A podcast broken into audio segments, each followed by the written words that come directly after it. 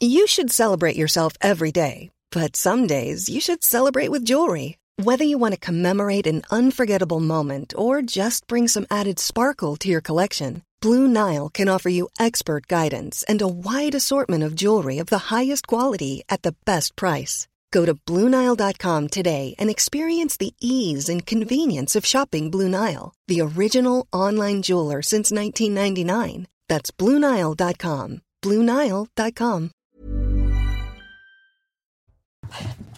Bonsoir à tous, très heureux de vous retrouver comme euh, chaque soir. C'est le début de semaine, ravi de vous accueillir donc en direct sur CNews pour euh, Soir Info. On vous accompagne jusqu'à minuit dans le sommaire, notamment ce soir. Au sommaire, notamment ce soir, le trafic de drogue qui euh, prospère désormais dans les villes moyennes. Cinq blessés, dont trois graves à Villerue en Meurthe-et-Moselle. Un troisième mort en moins d'une semaine à Valence dans la Drôme.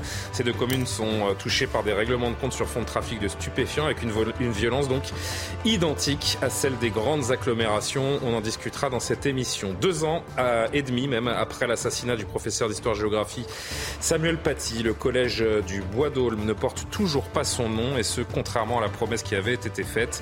En France, 22 lieux ont déjà été euh, renommés en hommage au professeur assassiné. À l'initiative de la Ligue professionnelle de football, les maillots des clubs de Ligue 1 et Ligue 2 ont été floqués euh, aux couleurs de l'arc-en-ciel ce week-end alors que la journée de lutte contre l'homophobie euh, se déroulait. Néanmoins, certains joueurs ont refusé de porter ce maillot pour jouer, notamment pour euh, le match entre Toulouse et Nantes hier. Peut-on tolérer de telles positions? Nous en discuterons avec nos invités. Gauthier Lebray du service politique est avec nous également parce que dans quelques instants, on va débriefer également la prestation du euh, chef de l'État, Emmanuel Macron, 20h de TF1. Ça vous a plu?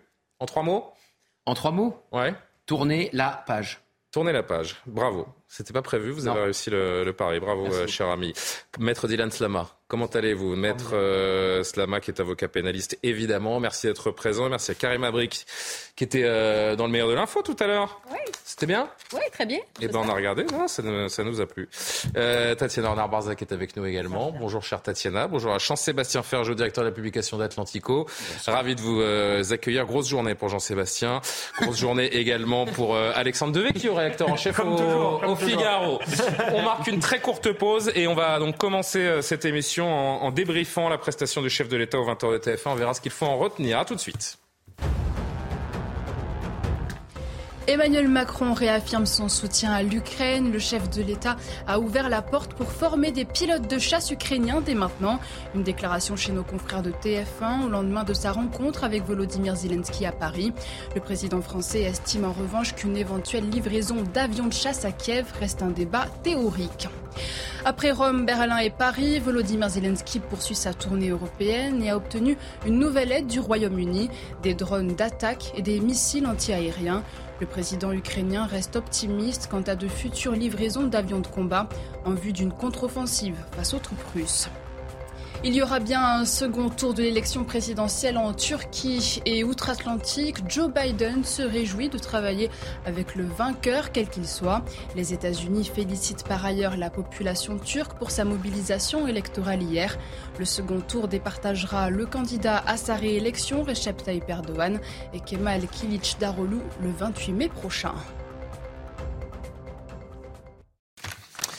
De retour sur le plateau de Soir Info avec Tatiana Renard-Barzac, journaliste politique, Alexandre Devecchio, rédacteur en chef euh, au Figaro, Jean-Sébastien Ferjou, directeur d'Atlantico.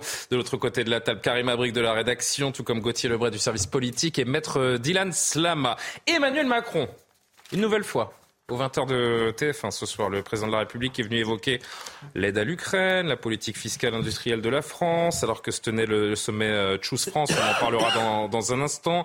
Euh, il était là pour parler de l'inflation euh, également, mais par quel sujet a-t-il bien pu être rattrapé euh, aujourd'hui? Ah oui, la réforme des retraites. Alors que l'Assemblée nationale euh, va débattre. Comment? C'était très bien joué. Ça vous a plu? Ouais, Alors que l'Assemblée va débattre euh, début juin de cette niche parlementaire pour l'abrogation par le groupe Lyot, Emmanuel Macron a répété face à Gilles Boulot la légitimité de sa réforme des retraites. Écoutez-le. Je fais ce que j'ai dit.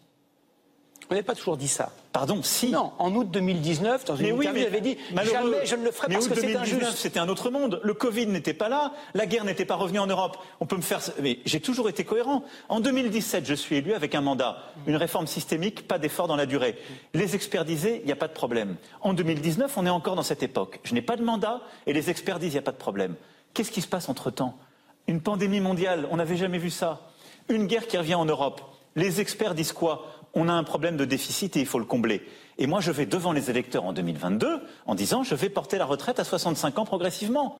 Gauthier Lebray, vous avez euh, écouté intégralement l'interview du chef de l'État, comme chacun d'ailleurs autour de, autour de cette table, j'en suis sûr. Le service après-vente de la réforme, ça va durer combien de temps encore? Bah, Tant qu'on lui posera cette question et tant qu'il n'arrivera pas à tourner la page. En tout cas, il, il se multiplie pour essayer de tourner la page. Ce matin, il était dans les colonnes de l'opinion. Ce soir, il est donc sur euh, TF1. Comme sa première ministre, qui se multiplie aussi, RTL, le JDD. Elle est aussi sur une autre chaîne ce soir euh, du groupe TF1 qui résume euh, son voyage à La Réunion. Demain, Emmanuel Macron sera à l'Institut Curie. Ce soir, il dîne à Versailles avec les grands capitaines L'omniprésence. d'industrie.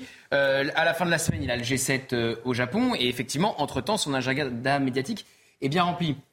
Alors, il a quand même réussi à parler d'autre chose. Il a parlé de l'Ukraine. Nous allons former des pilotes ukrainiens en France. Il a parlé de la baisse des impôts. 2 milliards sur l'ensemble du quinquennat. Ça ne sera pas que de la baisse d'impôts. C'est très flou. Hein. Là, je suis pas certain Voilà. que ça ait un gros impact sur l'opinion dans un premier temps. Il y aura aussi des baisses de charges. Mhm. Vous gagnez entre, il juge le président, vous êtes unique dans la classe moyenne, vous gagnez entre 1500 euros et 2500 euros par mois. Bon, bah, vous touchez pas de prime d'activité, par exemple, mais vous n'arrivez pas non plus à boucler les fins de mois. Donc, euh, vous avez pas, vous touchez pas suffisamment peu pour, pour avoir des, de, de l'aide et vous, vous avez toujours du mal à boucler vos fins de mois. Donc voilà, il y a quand même des annonces. Il, il arrive quand même à parler d'autre chose, mais il est toujours rattrapé. Sur les retraites, je voudrais qu'on reste un instant sur, euh, sur les retraites parce que c'est le, c'est le seul moment de cette vingtaine de minutes d'interview où il y a vraiment une, une véhémence, une, une prise de position forte, je trouve, du, du chef. Il hausse un tout petit peu le ton par rapport au reste de l'interview qui est beaucoup Et plus sur les linéaire. républicains.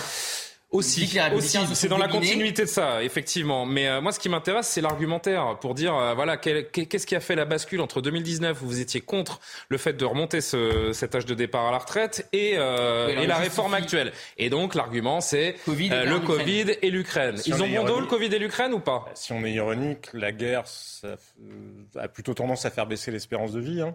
Oui. Je vois pas bien Enfin, le rapport qu'il y a entre l'équilibre du régime des retraites en France et la guerre euh, en Ukraine. On peut dire pour le coup que oui, le Covid a eu un lourd impact sur les finances publiques françaises, mais c'est corrigé aussi par le fait que ça a eu un impact sur l'espérance de vie elle-même. D'ailleurs, les Britanniques ont renoncé à décaler l'âge de la retraite qui devait passer de 65 à 67 ans, si je me souviens bien, précisément parce que l'espérance de vie a diminué à cause du Covid. Je vais reformuler Donc, ma question, C'est Jean-Sébastien. pas très convaincant, je trouve. S'il n'y avait eu ni la guerre en Ukraine ni le Covid, est-ce qu'Emmanuel Macron nous aurait proposé cette, euh, oui, cette- la que réforme telle qu'elle aujourd'hui? C'est de regarder la trajectoire des finances publiques françaises qui a été transmise à Bruxelles. Parce que derrière, on comprend aussi la promesse de baisse d'impôts qu'Emmanuel Macron a faite en disant euh, quand la trajectoire justement des finances publiques euh, nous le permettra. Sauf que quand on regarde ce qui a été transmis à Bruxelles, c'est plutôt une hausse de 8 milliards et demi à laquelle il faudrait s'attendre. Parce que précisément l'enjeu, alors après ça a un peu à voir avec le Covid et l'impact sur les finances publiques, euh, comme je vous le disais, c'est que Mm. nous avons nous n'avons aucune marge de manœuvre budgétaire.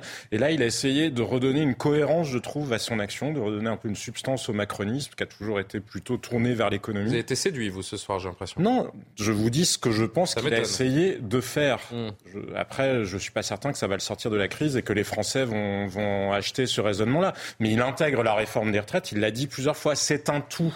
Après, moi, je trouve qu'on peut questionner son bilan justement sur le chômage, sur etc.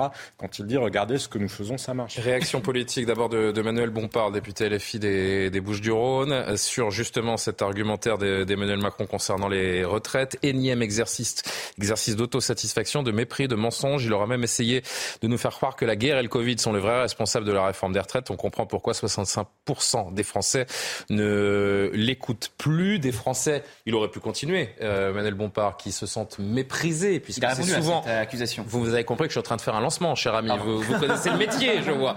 Euh, donc il est souvent taxé de mépris. Il a répondu. On l'écoute. Je suis parfois dur au mal. Oui. Méprisant, je le récuse. Mais après, vous savez, euh, les réseaux sociaux, les oppositions, elles forgent vite des images. Les méprisants sont les gens qui ne veulent pas parler avec les autres. C'est les gens qui leur mentent.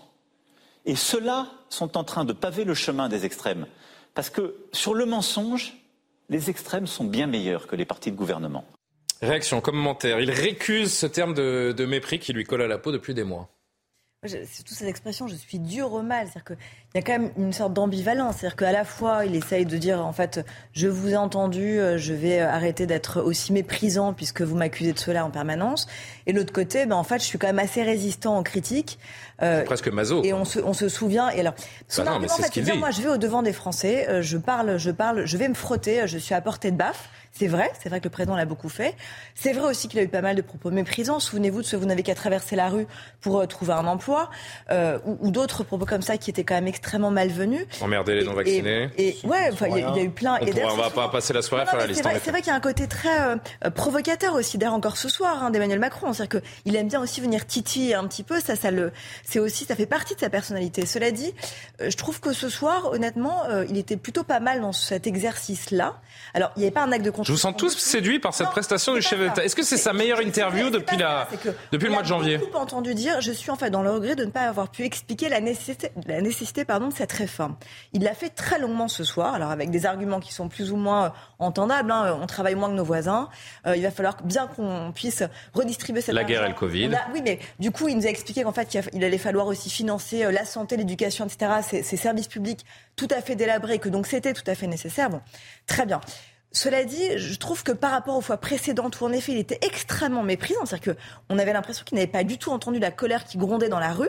Là aujourd'hui, il a quand même fait mine, en tout cas. Il a tourné la langue cette fois dans la bouche avant De mépriser les Français. Euh, et avec à la fois, nous enrobant cela avec une sorte d'optimisme euh, un peu béat. Alors c'est vrai qu'il y a des bonnes annonces économiques. Hein. C'est vrai qu'il y a quand même 13 milliards là d'investissements annoncés.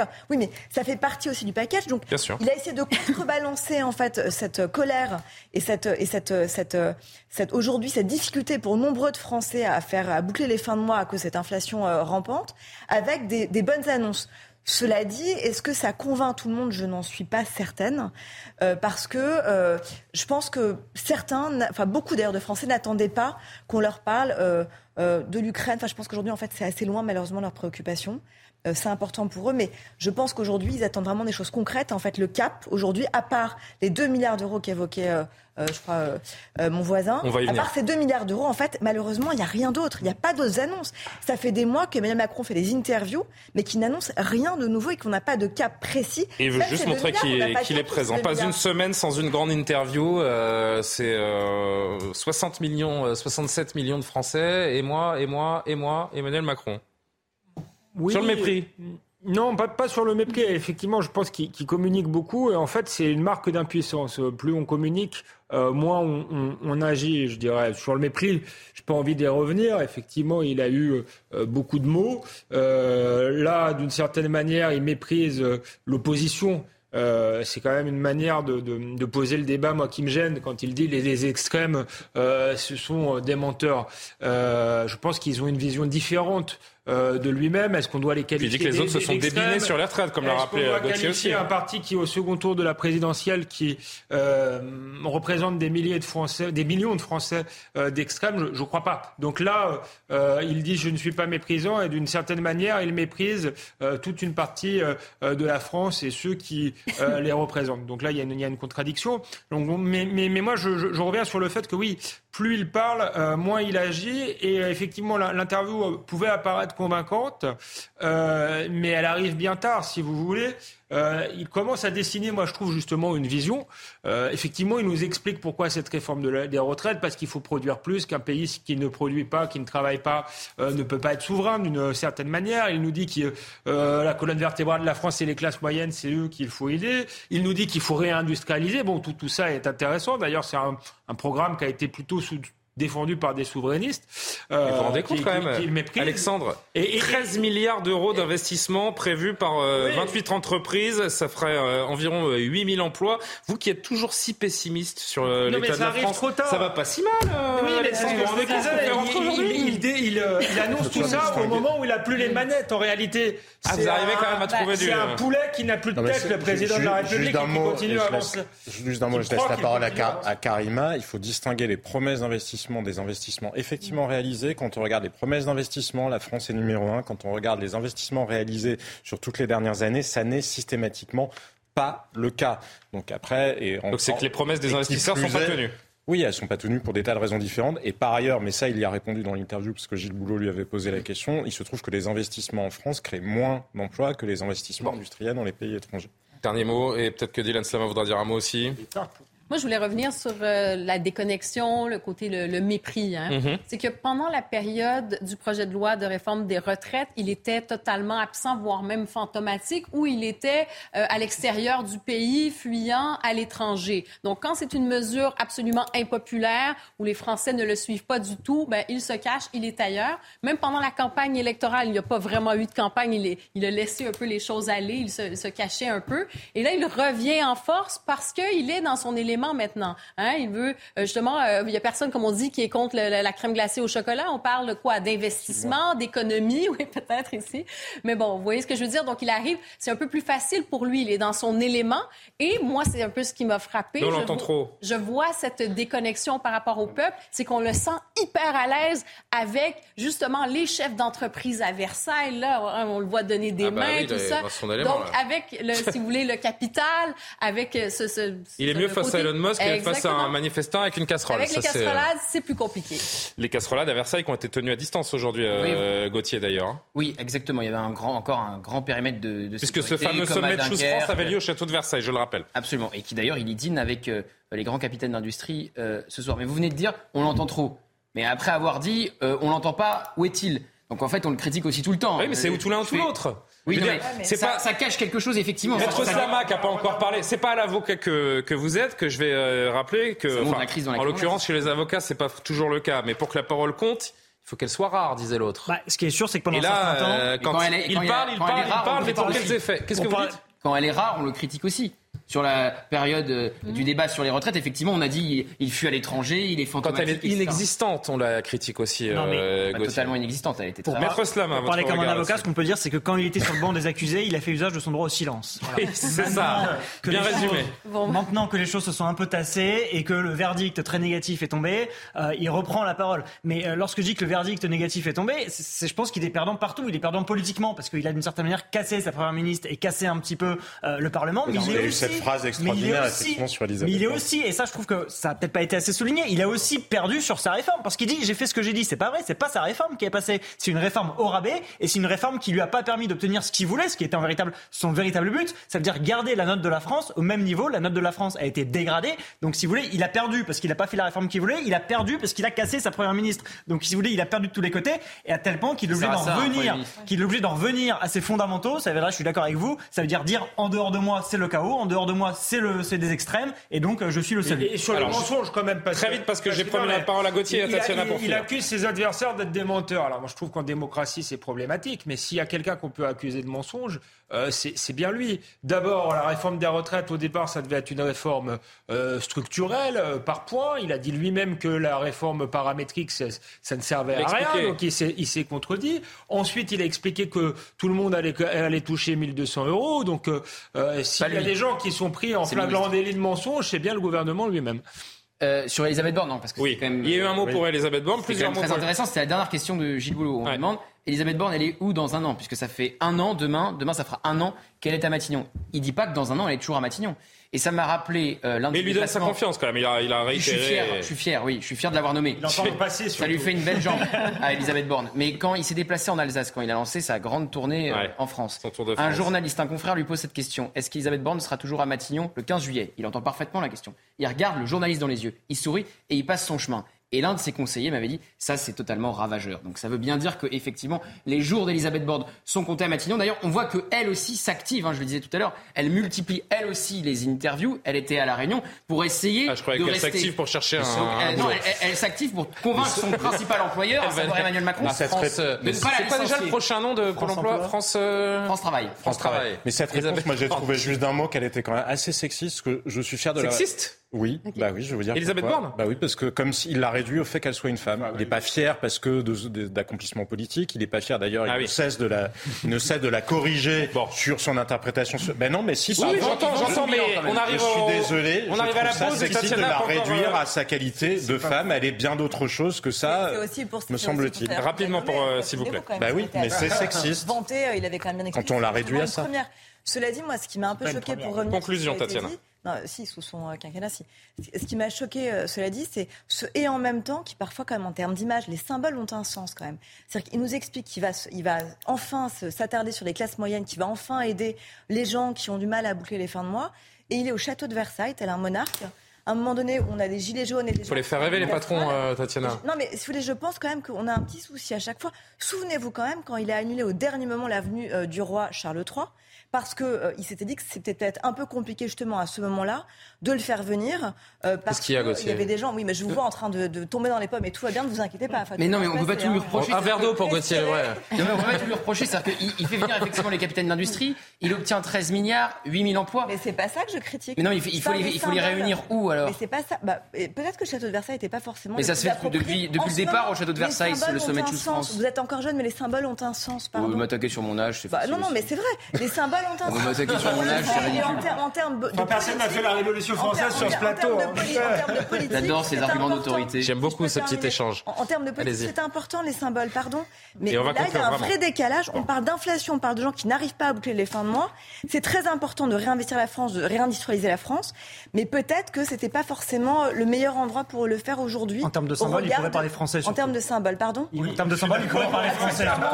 Moi, ce que j'aimerais d'ailleurs, on- on n'a pas le temps, mais une question que j'aurais bien aimé poser est-ce qu'on est capable de réindustrialiser la France sans faire appel aux patrons et aux, et aux grandes industries étrangères C'est surtout, est-ce qu'on est capable de réindustrialiser la France avec la politique de la Banque Centrale Européenne à l'heure On actuelle est très en retard. On est très en retard. Gauthier, je vous remercie ou vous voulez rester jusqu'à minuit? Là, j'ai pas l'autorisation, il faut que j'aille me coucher parce que je suis. Ah Excellente réponse. Merci Gauthier. Vous revenez quand vous voulez, vous êtes ici chez vous. C'est gentil. Bon, sans rancune, hein. euh. Bah, non, moi, je bah. n'ai je n'ai aucune rancune. Bon, très bien. On marque une très courte pause et on s'intéresse au, au trafic de drogue qui prospère dans les villes moyennes avec les règlements de compte et les violences qui les accompagnent. Plusieurs reportages et témoignages euh, à suivre. À tout de suite. De retour sur le plateau de Soir Info, 22h32. On est un tout petit peu en retard, pardon. Isabelle Piboulot pour le rappel de l'actualité. Face à la sécheresse et à l'approche d'un nouvel été à haut risque concernant les incendies, les députés ont commencé l'examen de mesures pour mieux prévenir les feux de forêt. Parmi elles, le renforcement des débroussaillements obligatoires. La proposition de loi déjà adoptée en première lecture par le Sénat doit être débattue jusqu'à mercredi à l'Assemblée nationale.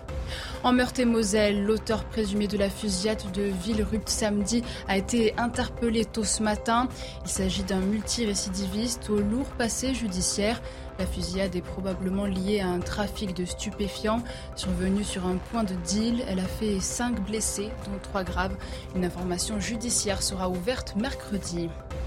Et puis le FC Nantes sanctionne le footballeur Mostafa Mohamed financièrement mais pas sportivement. L'attaquant a refusé de jouer hier contre Toulouse pour ne pas porter un maillot au flocage arc-en-ciel en soutien à la communauté LGBTQIA+.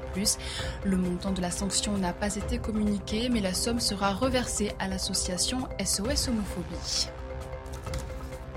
Toujours en compagnie de Tatiana Renard-Barz, Karim Abrik, Alexandre Devecchio, Jean-Sébastien Ferjou, maître Dylan Slama. Le trafic de drogue prospère désormais dans les villes moyennes. Cinq blessés, dont trois graves à Villerue en Meurthe-et-Moselle. Un troisième mort en moins d'une semaine à Valence dans la Drôme. Ces deux communes touchées par des règlements de compte sur fond de trafic de stupéfiants avec une violence identique donc à celle des grandes agglomérations. On va discuter de ce phénomène. Regardez d'abord quelques explications. En moins d'une semaine, quatre personnes ont perdu la vie dans différents règlements de compte sur fond de trafic de stupéfiants. À Marseille, mercredi dernier, une mère de famille a été tuée lors d'un affrontement entre deux gangs. De nombreux coups de feu ont également été échangés dans la petite ville de Villerupt en Meurthe-et-Moselle, faisant cinq blessés. Enfin à Valence, plusieurs fusillades ont eu lieu ces derniers jours. Trois morts sont à déplorer. Au total, cinq fusillades en moins d'une semaine, avec la particularité de toucher des villes moyennes, comme l'explique le maire de Valence, Nicolas Daragon. Ce qui se passe en ce moment, c'est aussi euh, ce que j'ai décrit au ministre de l'Intérieur et à la Première ministre il y a deux ou trois ans, leur écrivant régulièrement pour leur dire attention, nous sommes dans une ville de taille moyenne, on peut maîtriser la délinquance à condition d'y mettre les moyens. Ça n'est pas le cas. Peut-être qu'il y a une prise de conscience en ce moment. C'est ce que j'espère. J'espère que euh, l'État va enfin se rendre compte que les élus locaux connaissent bien leur territoire et que quand on appelle leur attention, ça n'est pas juste pour le plaisir d'écrire. Pour revenir au calme dans la Drôme, la CRS 8, unité spécialisée dans le maintien de l'ordre, a été dépêchée sur Le trafic de drogue se diffuse partout, Maître Slama. C'est plus l'apanage des, quartiers sensibles, des quartiers sensibles, pardon. C'est un phénomène qu'on a vu venir de longue date. Comment est-ce qu'on en est arrivé là? Bah, on en est arrivé là parce que euh, c'est un phénomène. Alors, je vais pas dire que c'est un phénomène nouveau.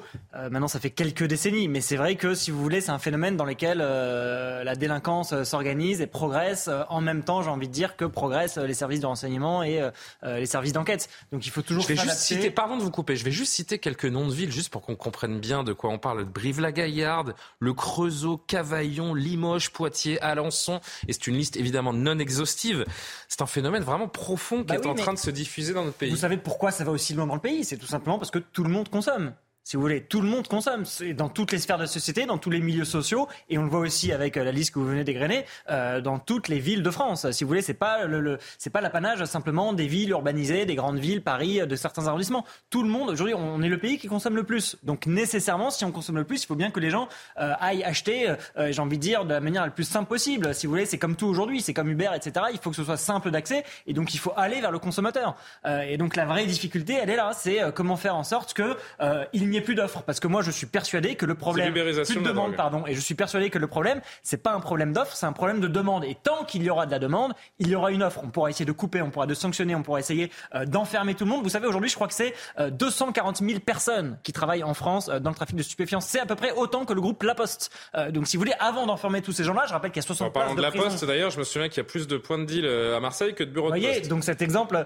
euh, vous voyez, mais il y a Oui, 60, mais il y a 60 000 places de prison en France, c'est-à-dire qu'il faudrait en construire quatre fois plus. Donc à supposer qu'on enferme tout le monde, on n'y arrivera jamais. Donc tant qu'il y aura autant de demandes, eh bien l'offre, elle arrivera euh, à trouver un écho. Mais alors pour qu'on règle le problème de demande, bah, c'est beaucoup plus compliqué et beaucoup plus long et peut-être beaucoup plus ambitieux et exigeant, mais je suis persuadé que c'est comme ça qu'on y arrivera. Avant qu'on poursuive la discussion, que chacun s'exprime, je voudrais juste qu'on aille euh, un instant à Villerue. Donc, euh, je vous avoue que j'ai découvert le nom de cette ville, je, je ne la connaissais pas, euh, j'en suis, j'en suis désolé, en Meurthe-et-Moselle. Et malheureusement, on- pour ceux qui découvrent cette ville, eh bien, euh, cinq blessés, dont, dont trois graves ces derniers jours. Régine Delfour est allée euh, sur les lieux. Regardez en, quelques secondes la situation sur place.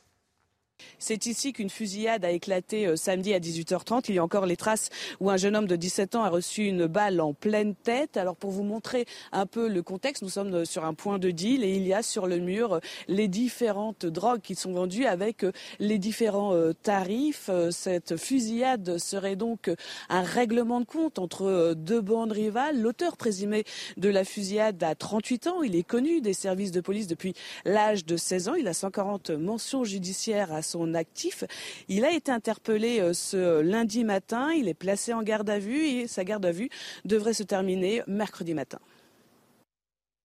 Est-ce qu'il y a encore des, des- des endroits en France aujourd'hui qui échappent à ces euh, problématiques d'insécurité chronique? Il faut l'espérer, mais de moins Certes. en moins. C'est ça la, la- la- la réalité. C'est qu'on nous a d'abord dit euh, c'est les territoires perdus de la République. Euh, et aujourd'hui, ils se, se, ils se multiplient. Et ce qui est inquiétant, c'est qu'on veut euh, en plus euh, exporter certaines problématiques qu'on connaissait dans ces quartiers, euh, dispatcher les migrants dans le reste de la France. Je crois que c'est pas le, le moment. Alors, je ne fais pas le lien immédiat entre migrants et, trafic de drogue, mais c'est souvent des, cités à forte population immigrée où les gens ont du mal à, s'intégrer, puisque les migrants, généralement, ils restent. Et, et dans une société qui connaît déjà des problèmes, l'intégration est de plus en plus difficile. Donc, je crois qu'il est temps de, faire un moratoire sur cette euh, immigration, de repartir à zéro.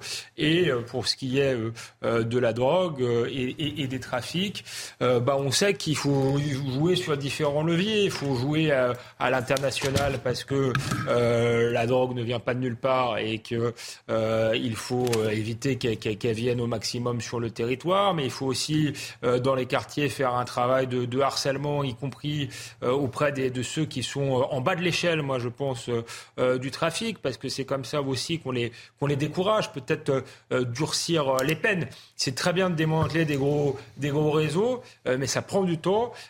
Et pendant ce temps-là, les gens qui, qui habitent dans ces quartiers sont, sont pris en otage. C'est pour que moi, je Pardon, mais faut pas hésiter je aussi. trouve que Dylan Slama a soulevé un point évidemment important et je pense qu'il a tapé dans le mille. C'est vrai qu'il y, a- il y a évidemment des consommateurs pas uniquement dans les Et- cinq grandes villes de France ou Et dans les dix et- grandes villes de et- et France. donc, je disais, il faut- Et faut- jusqu'ici, ces gens-là allaient s'approvisionner dans les grandes villes proches. Donc c'est vraiment, c'est exactement ça. C'est l'offre qui est en train de se généraliser et d'aller euh, d'aller vers ça le plus grand Je nombre. vous disais qu'il ne faut pas seulement démanteler les réseaux. Si vous voulez taper les consommateurs, il faut aussi. Puis pardon, mais les migrants, ils ont bon dos. hein. Là, je suis Les- pas sûr qu'on soit euh, forcément sur cette problématique-là. Non, mais le, le- le sujet, c'est aussi que l'insécurité se, se dispatche sur toute la France. Quand je disais qu'il fallait euh, euh, faire du harcèlement sur le terrain auprès des, des- des- des- de, de ceux qui sont pas forcément des gros trafiquants, c'est aussi pour taper sur le consommateur, parce que vous n'allez pas aller le chercher chez lui.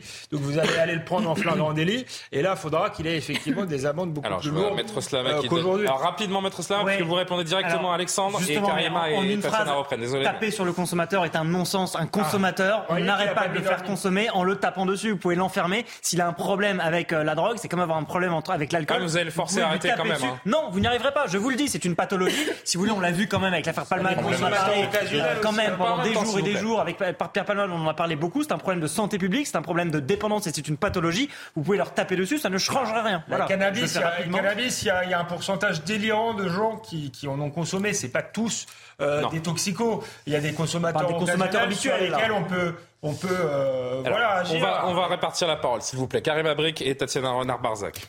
On dirait qu'on n'a pas les moyens de nos ambitions. C'est-à-dire que le gouvernement, on continue, on persiste maintenant à dire non, on ne veut pas, par exemple, légaliser le cannabis, la marijuana, mais en même temps, on ne met pas les moyens pour vraiment lutter contre les les trafiquants. moyens sont dans beaucoup de grandes villes. Non, mais, attendez, euh, non, mais on parle de quoi? On mais là, on parle parle des- de la ruralité qui Ben, commence à être exactement. touchée. C'est ça parle qui de, nous intéresse de ce soir. ces petites villes, Mm. effectivement, les villes moyennes et même petites villes. Et on voit que ce trafic est en train de gangréner plusieurs endroits à travers le pays. On est en train littéralement de laisser entre les mains des trafiquants des villes qui étaient jusque-là assez paisibles, hein, les fameux points de deal qui se multiplient. Vous avez parlé de la demande, Maître Slama. C'est une chose, effectivement, la demande, mais s'il y a une demande aussi, il y a aussi la place, la question de, la place qu'on donne aux trafiquants. S'ils ont l'impression d'avoir le champ libre, hein, comme ça, ils peuvent se, se gratter le ventre et se dire, bah, de toute façon, on Voilà, peut c'est aller juste le sans mimétisme gêne. de ce qui se passe dans les grandes villes. C'est- Exactement. c'est- C'est le mimétisme, mais c'est aussi le- les- la question des représailles. S'ils sentent qu'ils ont le champ libre pour investir euh, toutes ces villes-là, c'est qu'au fond, il n'y a pas de présence policière assez accrue, il n'y a pas de réponse judiciaire. Eh ben, on va et il y a, y a Kebab dans un un laxisme dans la réponse judiciaire. Moi, juste avant de passer par Tatiana, promis, juste un mot, euh, Dylan Slama, euh, parce que comment il se, non mais parce que j'ai un avocat pénaliste sur le plateau, donc évidemment que sur un sujet comme celui-là, je vais principalement vers lui. Comment on peut expliquer que ça se diffuse comme ça dans ces dans ces villes petites ou, ou villes moyennes? Est-ce qu'on a des, déjà des débuts d'informations sur les personnes qui dirigent ces trafics? Comment est-ce qu'on arrive à passer d'une ville comme Marseille à Cavaillon, Avignon ou les des petites villes alentours Comment s'organisent ces trafics-là je vous refais un peu la, la- pas la même réponse que tout à l'heure, mais je vous répète que c'est 240 000 personnes. Il faut se rendre compte de ce Ouais. que c'est 240 000 personnes. Donc, si vous voulez, ils sont très bien organisés. Euh, il y a beaucoup de personnes qui peuvent s'occuper de tout. Et Il y a des études fois, de marché, quoi. Sur la question euh, de, de- de la répression en disant il faut plus de force de l'ordre, je, je le dis, sur 240 000 personnes, vous pouvez en enfermer euh, 10, vous pouvez en enfermer 15. Il y en a 10 autres qui prendront la place derrière parce que c'est de l'argent, parce que, euh, si vous voulez, les choses sont structurées de telle manière à ce que ce ne sont pas Alors, euh, des individus qui sont irremplaçables, euh, ce sont des rôles. Et alors, si vous voulez aller du côté des solutions, euh, je pense qu'il en existe. Moi, je La vous l'ai dit tout à l'heure, je pense, c'est- je pense que c'est un problème de demande et pas un problème d'offre. Et donc, il faut faire en sorte qu'il y ait moins de demande. Comment on fait deux. ça? Oui, il y a un volet répressif. Je dis pas du tout le contraire. Je suis pas angélique, mais je pense aussi qu'il y a un volet préventif qui n'est pas du tout envisagé pour l'instant. On fait de la prévention sur les 5 fruits et légumes par jour. On fait de la prévention sur la cigarette. On fait de la prévention sur l'alcool. mangez cinq fruits et légumes On par jour pas. Je ne le fais pas, mais en tout cas, Bah voilà, on me dit sert à 5 rien. fois par jour de le faire. On peut pas Oui. acheter un produit aujourd'hui voir une pub sans qu'on nous dise de faire attention et de manger, de bouger. L'État Euh, est-il désengagé On aucune prévention. L'État est-il désengagé de la ruralité? Écoutez la syndicaliste policier euh, Linda Kebab qui était sur notre plateau cet après-midi. Tatiana, vous, vous répondez. À Valence comme à Villerupt, enfin, on parle de villes moyennes qui ne connaîtraient pas la délinquance. En réalité, ce sont des villes qui connaissent la délinquance. Comme l'a dit euh, le maire, en effet, elles pourraient être maîtrisées, mais elles ne le sont pas. Il faut savoir qu'à Valence, ça fait déjà une dizaine d'années, peut-être même avant d'autres grandes agglomérations, que la ville a cédé au trafic de cocaïne et d'héroïne. Ça fait déjà plus de dix ans qu'à Valence, ça existe. Pourquoi? Parce que Géographiquement, la ville se trouve quand même un petit peu à la croisée des chemins dans le sud de- du pays. Et donc, du coup, il y a une facilité d'accès à la ville par des trafiquants qui vont ensuite rayonner, voire dans, enfin, en France, mais également dans, dans les pays limitrophes. Et puis, euh, on a aussi une politique qui a été menée, hein, vous savez, le service public, ce démantèlement progressif avec une mutualisation des moyens, et particulièrement à Valence, où le quartier Fontbarlette qui a été touché, là, frappé par euh, les règlements de compte, euh, s'est vu fermer son poste de police il y a une dizaine d'années environ Ce qui veut dire en fait que l'État progressivement a retiré ses billes de ces quartiers qui avaient besoin en fait d'une présence forte de l'État et progressivement ce sont les trafiquants qui ont mis la main dessus. Tatiana on a délaissé un peu trop, le, même beaucoup trop le, le rural. On n'a pas les forces pour lutter contre ces trafics. Les délinquants en profitent. D'autant que les clients, évidemment, euh, on le dit depuis 10 minutes, ils sont là, ils sont partout. On a déjà du mal en fait à lutter euh, dans les grandes villes, notamment Marseille, euh, contre cela. Alors comment on, comment on pourrait euh, là maintenant s'occuper des, petites des petites villes? C'est un peu le souci. Il y a un problème de moyens d'abord. Bah, c'est ça. Les c'est forces ce de l'ordre dit. n'ont pas les moyens. Euh, donc ça, c'est la première problématique. Après, il faut aussi donner les moyens euh, pénaux. C'est-à-dire qu'il faut aussi peut-être une procédure pénale qui soit accélérée dans certains cas. Euh, et puis une procédure pénale aussi qui, où la, la sanction soit certaine. C'est ça aussi. C'est-à-dire qu'il y a aussi une sorte d'impunité euh, parfois dans certains cas qui pose, non mais un sentiment d'impunité qui pose question. C'est-à-dire que tout et n'importe tout le monde peut s'improviser un jour euh, trafiquant de drogue en pensant qu'il n'y aura pas forcément une sanction certaine. Et puis manier les armes de guerre de façon assez euh, hallucinante aussi. Et puis troisième chose, il y a aussi une question de courage politique. Parce que le jour où on s'attaquera aussi à cette problématique, il faudra non seulement mettre les moyens, mais aussi avoir la volonté de le faire. J'entendais avec, euh, avec effroi, très honnêtement, sur votre chaîne, euh, un policier euh, qui expliquait qu'en fait, le problème, c'est qu'il allait falloir aussi réfléchir aux conséquences, si on faisait rentrer la police dans certains quartiers, aux conséquences euh, de cela. C'est-à-dire qu'il y aurait évidemment des tirs. Bah, il, y aurait des, il y aurait des dommages collatéraux, il y aurait des victimes, il y aurait qu'il faut voilà. en passer par là, Euh, il y aurait selon vous peut-être en effet des émeutes. Non, je, pense que je pense qu'il faut pas tout de suite en passer par là. Ah, tout de suite. Mais, Pardon, mais je, mais je Tatiana, pense que non, mais je, vais vous expliquer pourquoi. Et je pense que ça, c'est quelque chose qu'on a peut-être un peu sous-estimé. Je suis d'accord avec vous. Il faut, il faut aussi euh, s'en prendre aux consommateurs, mais il faut aussi dire que le, le marché a évolué. C'est-à-dire qu'aujourd'hui, euh, il y a quand même la cocaïne qui déferle sur notre pays avec une manne financière absolument incroyable et qui vient parce qu'en fait, les trafiquants, mais qu'est-ce qu'ils font en fait? Ils vont de- d'endroit en endroit et puis quand ils voient qu'un marché est déjà pris, ils vont un petit peu à côté. En fait, c'est ça qui se passe. Donc du coup, ils se retrouvent à aller dans Ou un alors endroit qui est un peu euh, le- celui qui Oui, détient comme, le marché. comme il y a hein. une guerre des clans, du coup, compte, bah, ils se délocalisent, ils se délocalisent. Ils ont raison. Ouais. Et donc, si vous voulez, je pense aussi que les nouvelles drogues aujourd'hui, l'importance de ces nouvelles drogues, et on le voit dans, dans des pays limitrophes, on en parle souvent quand même avec Jean-Sébastien. Pays-Bas, c'est devenu un cartel. Enfin, il y a quand même les politiques qui sont protégés euh, de La famille royale protégée aussi. Euh, parce qu'ils sont menacés de mort. Donc, je pense qu'on va malheureusement en arriver là si on laisse cela s'installer, et c'est ce qui nous pend au nez, parce que nous sommes un marché extrêmement juteux, malheureusement. euh, Premier pour, euh, consommateur pour, euh, européen de cannabis. oui, et puis un marché juteux aussi, c'est ce que j'ai déjà expliqué la semaine dernière, pour des pays comme le Mexique, qui ont déjà sursaturé les- le marché américain et du coup qui considèrent que la France est un Eldorado. Donc il y a malheureusement tous ces tripes-là. Et enfin, dernière chose, pardon, l'éducation. Parce que le jour où aussi on considérera que les parents sont aussi responsables de leurs enfants euh, et doivent aussi euh, considérer que leurs enfants n'ont pas à traîner dans la rue à pas d'heure euh, et faire aussi attention à ce qu'ils ne tombent pas dans les mains des trafiquants pour devenir des petites mains justement, Hmm. peut-être aussi qu'on Parce qu'il nous intéresse, ce serait surtout d'aller chercher les, les gros et eux sont pas Bah des, oui, mais sont pas pas des ça, mineurs mais c'est euh, pas que ça. dont les parents pas doivent ça, s'occuper a priori. Bah non, non, pas non, ça. mais je- ça je fait parle des c'est petites global. mains qui aident Vous avez justement les raison. gros, malheureusement, Vous avez raison, mais les petites Pardon, mains, elles sont plus faciles à attraper. c'est eux qui- ça qui qui pourrissent la vie des quartiers, c'est eux qui bloquent les quartiers, qui empêchent les gens D'ailleurs, d'entrer, J'arrive tout de suite. Jean-Sébastien, mais en parlant de vie euh, pourrie dans, les quartiers pour les, euh, pour les habitants, je voudrais que vous écoutiez ce témoignage. Un habitant de Valence, donc, où il y a eu encore une fusillade il y a quelques jours, qui a décidé de déménager à cause des conséquences de ces trafics. Il s'est livré à nos équipes. Écoutez-le. Ça commence à être un peu un quotidien parce que on entend des tortures, des, euh, séquestrations, des, meurtres, on entend plein de choses. hein. Le souci, c'est que eux, ils, vont tuer des gens qu'ils ont sur leur liste, on va dire. Ils ont telle personne, telle personne, ils vont tuer telle personne. C'est pour le paraître. C'est le, le- montrer sa force, pour aussi euh, le- les trafics de drogue, pour un peu tout en fait. hein. C'est pour montrer qui est le plus fort et c'est assez bête en plus. On est des quartiers, on doit s'unir. Avec ces homicides, est-ce que tu as changé ton quotidien? Bah oui, du coup, euh, même ma famille, euh, on, on veut déménager. En fait, le souci, c'est qu'on peut pas sortir. C'est qu'à partir de 17h, 18h, on ne peut pas sortir. Il m'est déjà arrivé des trucs, en fait. En rentrant tard, euh, il y a des personnes qui sont passées à côté de moi armées, qui voulaient me tirer dessus. Je me suis déjà fait braquer. Comme les soirs euh, pour rentrer, comme je finis tard le travail, ben, ils bloquent parfois les routes. Ils bloquent les routes avec les barrières des travaux. Ils sont habillés tout en noir et ils regardent c'est qui, ils nous laissent passer. Voilà, c'est vraiment une dégradation comme Marseille, comme Grenoble, comme Lyon. C'est ça. Ça commence assez- à être assez chaud pour une petite ville. Parce qu'on est quand même des petits quartiers. Et pour un petit quartier que ça se passe comme ça, c'est assez compliqué, assez chaud. Et le quoi. con, c'est. euh, Jean-Sébastien Ferjou, preuve que le, le trafic de drogue s'installe par- partout en France. Oui, que c'est un problème global. Il va falloir arrêter de regarder passer les trains? Oui, mais c'est vertigineux quand on voit, il y a le fait effectivement que ce soit un problème qui dépasse de très loin la France, hein, la production de cocaïne qui a doublé en Amérique latine et qui déferle maintenant euh, sur l'Europe avec des moyens gigantesques. Souvenez-vous euh, de la procureure de la République de Paris qui disait c'est jusqu'à la stabilité même de nos institutions qui est en cause. C'est euh, parce qu'on peut acheter n'importe qui quand on dispose d'autant d'argent que les trafiquants euh, de cocaïne. Mais c'est un problème de sécurité, c'est un problème d'offre, c'est aussi un problème de demande, bien sûr, parce qu'il y a la demande incontestablement.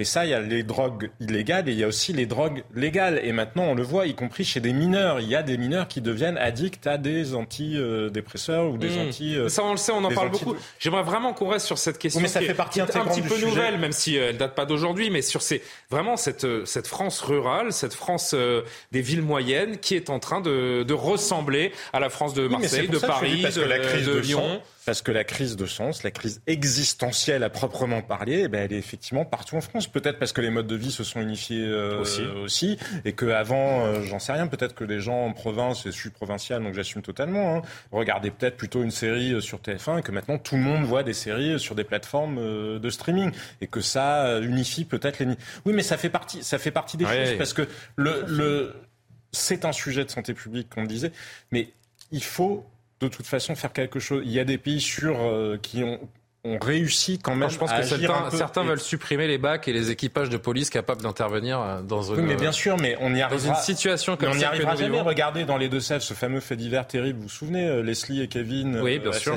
bien sûr. on lit les détails, c'est dans les Deux-Sèvres. Moi, je viens de l'Ouest, je connais bien les Deux-Sèvres. Je peux vous dire que ça ne ressemble en rien à ce qu'étaient les Deux-Sèvres. Alors, je parle même pas de Sainte-Soline, mais il y a, il y a 30 ans. Enfin, donc oui, cette réalité-là, elle existe. On raconté encore il y a pas longtemps en Bretagne une trafiquante d'héroïne sur le près du marché qui, qui avait quasiment son banc euh, euh, à la sortie, euh, à la sortie euh, des Halles. Enfin, cette réalité-là, elle est présente, mais encore une fois, je pense que le problème de fond, qui est la crise de sens, ce qui n'est pas une solution en, en soi. Après, bien sûr qu'il faut de la répression, bien sûr qu'il faut réfléchir en termes de prévention et de santé publique, mais tant qu'on s'attaquera pas à ça, parce que de toute façon, on est tous défoncés. Et quand on voit le niveau de consommation d'anxiolytiques, non mais de drogue Non. défoncés, mais de drogue légale, non mais je parle pas de nous, non, non. mais collectivement Moi, va, nos sociétés, je- bah, nos sociétés, bah si, quand vous re- regardez le niveau de consommation d'anxiolytiques, Ça, ça va faire le buzz sur d'antidouleurs, etc. Bah oui, mais c'est quand même ce qui est, bah, c'est ce qui est en train d'arriver aux pays occidentaux de manière générale. Je voudrais Et qu'on entende ça un dernier extrait. C'est quand même perturbant sur ce que ça dit de l'état d'une société. Dernier extrait d'une habitante de, de Valence qui, bah, qui, est- qui est pleine de bon sens et qui est euh, aussi lucide que vous pouvez l'être sur le, plateau avec le recul qui est le nôtre. Euh, c'est au-delà des, des, coûts, on va dire, des démantèlements qu'il faut agir, mais c'est bien un travail de fond. Écoutez cette habitante de Valence qui témoigne. Dans ces quartiers, il n'y a heureusement pas que des, de mauvaises personnes. Euh, il y a des personnes, bien sûr, qui font leur business, et, euh, si je peux appeler ça comme ça. Et, euh, et- mais il y a 90% de, de gens qui sont honnêtes et qui travaillent, qui vont ce, ce matin euh, se lèvent pour aller au travail, qui, qui emmènent leurs enfants à l'école et qui reviennent le soir euh, chez eux euh, tranquillement. C'est une petite poignée de personnes qui met le bazar et qui, euh, en fait, sont visibles parce que c'est eux qui font du bruit. C'est vraiment assez insupportable, justement, qu'une petite poignée de personnes puisse faire la loi. Dernièrement, il y avait les camions de CRS qui étaient à ma droite, je traversais la rue, euh, et à ma gauche, il y avait des personnes qui étaient là en train de dealer. Je voyais nettement la transaction. Il y a un problème de fond. Il n'y a pas uniquement le problème de, de- de surveillance euh, au quotidien. Ça sert strictement à rien d'avoir euh, 20 camions de CRS si euh, trois jours après, il n'y en a plus et, euh, et que le problème de fond n'est pas traité. Quelle décision choc? C'est Oui. question à un million. Hein. Ouais, ouais, bien sûr. Bah, écoutez, moi je vais vous donner une politique publique qui a fonctionné. C'est pas terminé, mais quand l'État veut, l'État peut. Entre 2016 et 2020, la consommation et le nombre de consommateurs de tabac est passé de euh, 24 à 20 parce qu'il y a eu des mesures qui ont été prises. Parce Oui, est vous n'avez pas demandé aux, aux dealers d'augmenter les prix pour euh, décourager les, euh, Non, mais les je suis en acheteurs. train de dire hein. parce que, que le, la- tabac, c'est ça. hein. J'ai pris l'exemple Le du tabac, tabac, c'est pas, pas les poumons euh, noircis sur les paquets. Ah bah, hein. les paquets Je peux neutres vous dire que c'est le prix qui décourage les gens. hein. Pas forcément, pas forcément, pas forcément. Au niveau du prix, pas forcément. Mais j'ai pris, l'exemple du tabac. Je peux prendre un autre exemple. Je peux prendre la politique politique de Jacques Chirac sur les accidents de la route où il y a eu beaucoup de prévention et où il y a eu des vrais résultats. Encore une fois, lorsqu'on fait euh, d'un combat une grande cause et qu'on s'en donne les moyens de manière, j'allais pas dire plus disciplinelle, mais pluriministérielle et que chacun dans son secteur s'en occupe, bah oui, on peut obtenir quelque chose. Mais encore une fois, moi je constate que euh, lorsqu'on parle euh, de stupéfiants, on entend toujours systématiquement le ministère de l'Intérieur. Alors je dis pas qu'il faut pas l'entendre, je dirais juste qu'il faut peut-être qu'on entende En fait, aussi culturellement, le ministre de la culturellement, Santé. intellectuellement, on doit revoir notre façon peut-être de penser la. Bah, la je lutte pense juste qu'on n'entend pas assez le ministre de la Santé sur ces sujets, alors Ouais, que ça doit être transversal. euh, ça doit être transversal, exactement. Allez, deux derniers mots. Je, Karim va reprendre la parole et peut-être un dernier mot avec Tatiana aussi. Allez-y. Et je pense qu'il faut probablement perfectionner notre cadre légal pour la saisie des, des produits issus de la criminalité. Donc, voir ce qu'on peut faire pour rajouter.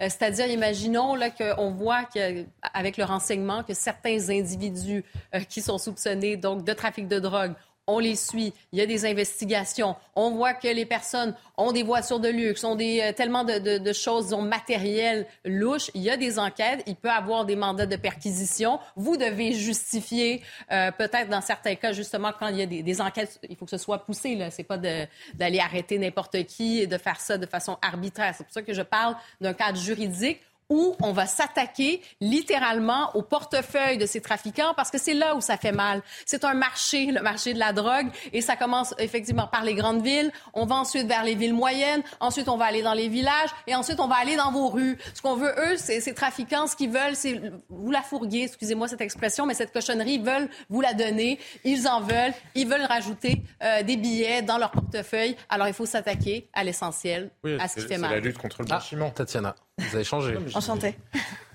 Dernier mot, allez. Non, parce qu'on a encore plein de je choses. dire. quand même ce que disait Maître Slama, parce que je suis tout à fait d'accord. C'est- D'abord, c'est vrai que François Braun est aux abonnés absents hein, et de, Totalement. sur cette longue séquence, parce que ça fait quand même plusieurs semaines, mois qu'on parle de cela, et c'est vrai qu'on ne le voit pas. Et l'éducation nationale, Mais- et- et- la santé, c'est dans les question. écoles que ça doit Non, mais je veux commencer. dire, ça hein. pose une vraie question parce qu'en fait, je pense qu'il y a aussi un changement de profil des consommateurs. C'est-à-dire que le- le- la cocaïne, aujourd'hui, ça peut être un boulanger, un plombier, Hein euh, quelqu'un qui travaille de nuit euh, et qui n'arrive pas à subir ce rythme. Et donc, les profils ont Les- beaucoup changé. routiers, les- voilà. Et en fait, ça pose une vraie Dans question parce que vous disiez c'est la France euh, rurale, c'est la France euh, des sous-préfectures, mais c'est ce profil-là, ça concerne tous les Français malheureusement aujourd'hui. C'est-à-dire qu'il y a vraiment des profils très divers et variés aujourd'hui qui consomment malheureusement de la drogue et de façon régulière. Et donc c'est vrai que le ministre de la Santé devrait être en première ligne pour faire la prévention et la réduction des risques. Et c'est vrai que c'est tout à fait désolant, je suis tout à fait d'accord. C'est pas gagné, comme on dit, trivialement. Euh, il est presque 23h, on marque notre point sur l'actualité, deux ans et demi après. Toujours pas de, de collège Samuel Paty à Conflans-Sainte-Honorine. On en parle dans une poignée de secondes. Donc d'ici là, l'actualité, Isabelle Piboulot. Emmanuel Macron espère que l'inflation sur les produits alimentaires sera absorbée d'ici à l'automne, en visant à ce qu'il n'y ait pas de marge exceptionnelle faite par la grande distribution ou les industriels. Interviewé par TF1, le chef de l'État a confirmé que le trimestre anti-inflation pourrait être prolongé si nécessaire au-delà du 15 juin, affirmant que ce bouclier avait montré son efficacité. La France attire les investisseurs étrangers et parmi eux Elon Musk. D'après le milliardaire américain, Tesla fera à l'avenir des investissements significatifs dans l'Hexagone. Il s'est exprimé en marge du sommet Choose Friends, dont la sixième édition a eu lieu au château de Versailles. 13 milliards d'euros d'investissements étrangers ont été annoncés avec une promesse de création de 8000 emplois. Le 76e Festival de Cannes démarre demain. Le traditionnel tapis rouge sera déroulé à une pléiade de stars, dont Harrison Ford, Johnny Depp ou encore Nathalie Portman. 21 films sont en quête de la Palme d'Or, un événement sous haute sécurité. Un arrêté préfectoral a été pris pour interdire toute manifestation autour de la croisette. Le festival se tiendra jusqu'au 27 mai. Nous sommes deux ans et demi après l'assassinat du euh, professeur Samuel Paty. Le collège du Bois d'Aulne ne porte toujours pas son nom, et ce, contrairement à la promesse qui avait été faite. En France, 22 lieux, pourtant, ont déjà été renommés en hommage au professeur assassiné. Plus d'informations et d'explications avec ce sujet de Sophia Dolé, et on en discute quelques minutes. Les messages de soutien sont toujours visibles sur le lieu de l'attentat. Mais à Conflans-Sainte-Honorine, aucune plaque ou monument officiel à la mémoire de Samuel Paty. Seule une sculpture en forme de livre ouvert rend hommage à la liberté d'expression. Le nom de l'enseignant peine également à trouver sa place sur le fronton de l'établissement scolaire. Deux ans et demi après l'assassinat du professeur d'histoire-géographie, le collège, qui devait être rebaptisé Samuel Paty, n'a toujours pas changé de nom. Cette possibilité avait été évoquée par le département dès le week-end suivant l'attentat, le 16 octobre 2020. Mais aujourd'hui, mairie, conseil départemental, rectorat, ministère disent se ranger derrière l'avis de la communauté scolaire. Les parents et les enseignants opposés au changement de nom expliquent qu'il est encore trop tôt, que le travail de deuil n'est pas terminé et que le traumatisme est toujours présent. Il faut dire les choses, hein, ça ne fait pas l'unanimité, on, l'a compris, euh, bah, parce qu'il y a la peur, euh, on peut le comprendre. On peut le comprendre, même si on doit le regretter. Alexandre Devecchio. Je ne sais pas si on peut le comprendre, parce que cette peur... Ne vous êtes parent d'élève dans ce collège, vous vous posez la question. Dites-le, honnêtement. Enfin, je, on aimerait que ce collège s'appelle Samuel Paty, et en même temps, on comprend des parents d'élèves et la, communauté éducative, comme on dit, qui se dit est-ce que c'est le moment que ça vient de la Franchement, je n'en sais rien. Personne ne sait si ça, devient, si ça vient de la communauté éducative ou si ça vient de l'État, mais je crois que collectivement, justement, euh, nous devons montrer que nous n'avons pas peur, que nous ne reculerons pas, parce qu'avoir peur, c'est le meilleur moyen euh, de faire le jeu euh, des islamistes. surtout qu'il y a une dimension culturelle là-dedans. Ils sont dans une logique d'honneur et de force et ils respectent l'honneur et la force. Si nous apparaissons comme une nation qui se couche, euh, eh bien, nous avons perdu le, combat. Euh, donc, je pense qu'il y, a aussi un facteur euh, psychologique et, c'est symbolique, mais ce serait un symbole fort qui montrerait notre détermination et, le fait qu'on n'est pas prêt d'être dans le scénario de soumission. Ça, c'est le scénario de, soumission. Je suis désolé. Écoutez, Paul Marion, il est président de l'association Les Amis de, Samuel Paty. Il réagissait aujourd'hui sur nos plateaux. Au niveau local, on a aussi le maire Laurent Brosse qui dit qu'il ne veut pas forcer la main du collège pour rebaptiser, euh, pour rebaptiser l'établissement. Et donc j'ai insisté auprès de lui, j'ai rencontré à plusieurs reprises en lui demandant de se positionner, disant que ça faisait deux ans, que c'était vraiment un symbole important, que c'était, c'était un hommage euh, finalement simple et, évident qui devrait être consensuel. Et lui m'a dit, euh, j'ai peur, aujourd'hui je me promène plus à Conflans à pied, je me promène en voiture et j'ai peur d'être décapité. Maître Slama, les obscurantistes ont, gagné, on emprunte le chemin de la défaite. Bah, ce qu'il faudrait en fait pour pas qu'il y ait un Samuel, euh, un collège Samuel Paty qui puisse faire l'objet éventuellement de menaces, voilà, la meilleure solution c'est qu'il n'y en ait pas un. Il y en a 22. 10, 15, Il y en a 22 déjà. Il y en a 22 en France et la question la différence avec les 22 autres, c'est que celui qui n'est pas rebaptisé, c'est celui où le drame a eu lieu. C'est ça le, c'est ça le, le, le, fond du problème. vous croyez Il y a une peur sous-jacente. Ça attire le, ça attire le regard des islamistes et qu'ils reviennent. C'est ça qu'ils se S'ils veulent refrapper. Euh, Mais vous avez raison. Dans ce collège-là, ils le, ils le feront. Qu'il s'appelle Samuel Paty. Euh, euh, ou non. Donc, euh, euh, soyons un peu debout, comme disait Charles. Je vais citer bah, Charlie Hebdo. Moi, c'est ça en fait que je voulais dire, c'est que je, si on devait céder à la peur, etc. En ce cas-là, en effet, il n'y aurait jamais eu de nouvelles publications des caricatures de Mahomet, justement. C'est qu'il faut montrer justement qu'on ne cède pas à ce terrorisme intellectuel et à cela.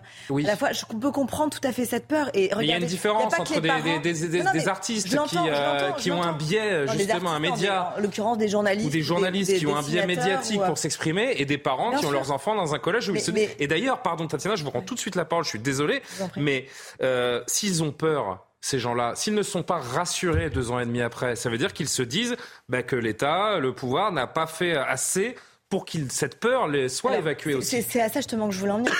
Je, pense que malheureusement, euh, le souci, vous voulez l'eau? Pardon, ça va. Le, souci, c'est qu'en fait, on voit des profs qui sont terrorisés aussi. Et ces dernières euh, semaines, ces derniers mois, dans l'actualité, on a vu justement des profs qui expliquaient qu'ils ne, ne, voulaient plus parler de tel ou tel sujet ou aborder telle ou telle matière, justement parce qu'ils avaient cette peur. Et parce qu'on voit souvent malheureusement qu'ils ne sont pas suffisamment protégés, je pense que justement dans l'opinion publique, il y a ce sentiment qu'en fait, si jamais il devait y avoir un souci, on ne serait pas protégé. Regardez le nombre de profs qui justement se censurent malheureusement aujourd'hui parce qu'ils ont peur. Et donc ça, s'il n'y a pas un signal qui est donné pour montrer et pour dire on vous protège et on protège jusqu'au bout et, vous ne devez pas avoir peur et vous devez, comme vous le disiez, continuer à avancer la tête haute et dire que vous ne vous soumettrez pas à ces injonctions, à ces interdictions et à cette à ce terrorisme Encore plus dans ce collège, c'est là qu'il faudrait euh, qui peut mener à des drames absolus. Euh, en ce cas-là, je pense que les choses peut-être évolueraient. Mais c'est vrai que l'État, malheureusement, parfois, est aux abonnés absents. Je vais faire, pardon, un parallèle qui est peut-être un peu malheureux, mais qui montre quand même ce, ce, problème de façon plus générale. Euh, regardez cette histoire du maire qui a démissionné, qui dit qu'il n'est pas non plus euh, aidé.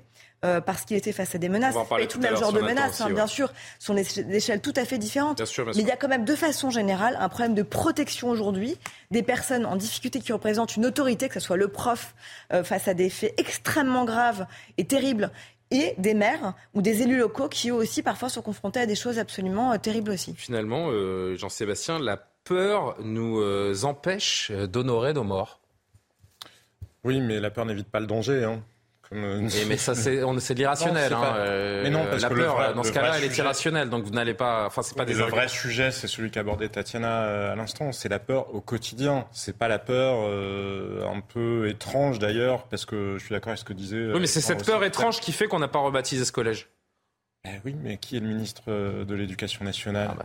Que fait le ministre de l'Éducation nationale? Il y avait un conseil des sages de la République pour euh, veiller au respect de la laïcité. Qu'a-t-il fait? Il a dégagé les gens qui étaient les plus euh, sourcilleux sur la laïcité pour nommer des personnalités euh, plus favorables à une vision multiculturelle. Et donc, sous-entendu, la laïcité intransigeante est elle-même un peu une vision raciste ou islamophobe. Alors évidemment que M. Ndiaye ne va jamais aussi loin dans sa logique. En revanche, d'autres en face de lui et d'autres ennemis de la laïcité, eux s'engagent dans cette gourfe pour raisonner comme ça. Quand vous voyez, je voyais aujourd'hui la- l'association qui s'appelle la Vigie républicaine, euh, dans laquelle est impliqué Jean-Louis Bianco. Vous vous souvenez, Jean-Louis Bianco, Nicolas Cadenne, qui dirigeait justement l'Observatoire de la laïcité, mais qui avait une vision de la laïcité justement pas du tout euh, laïque euh, républicaine.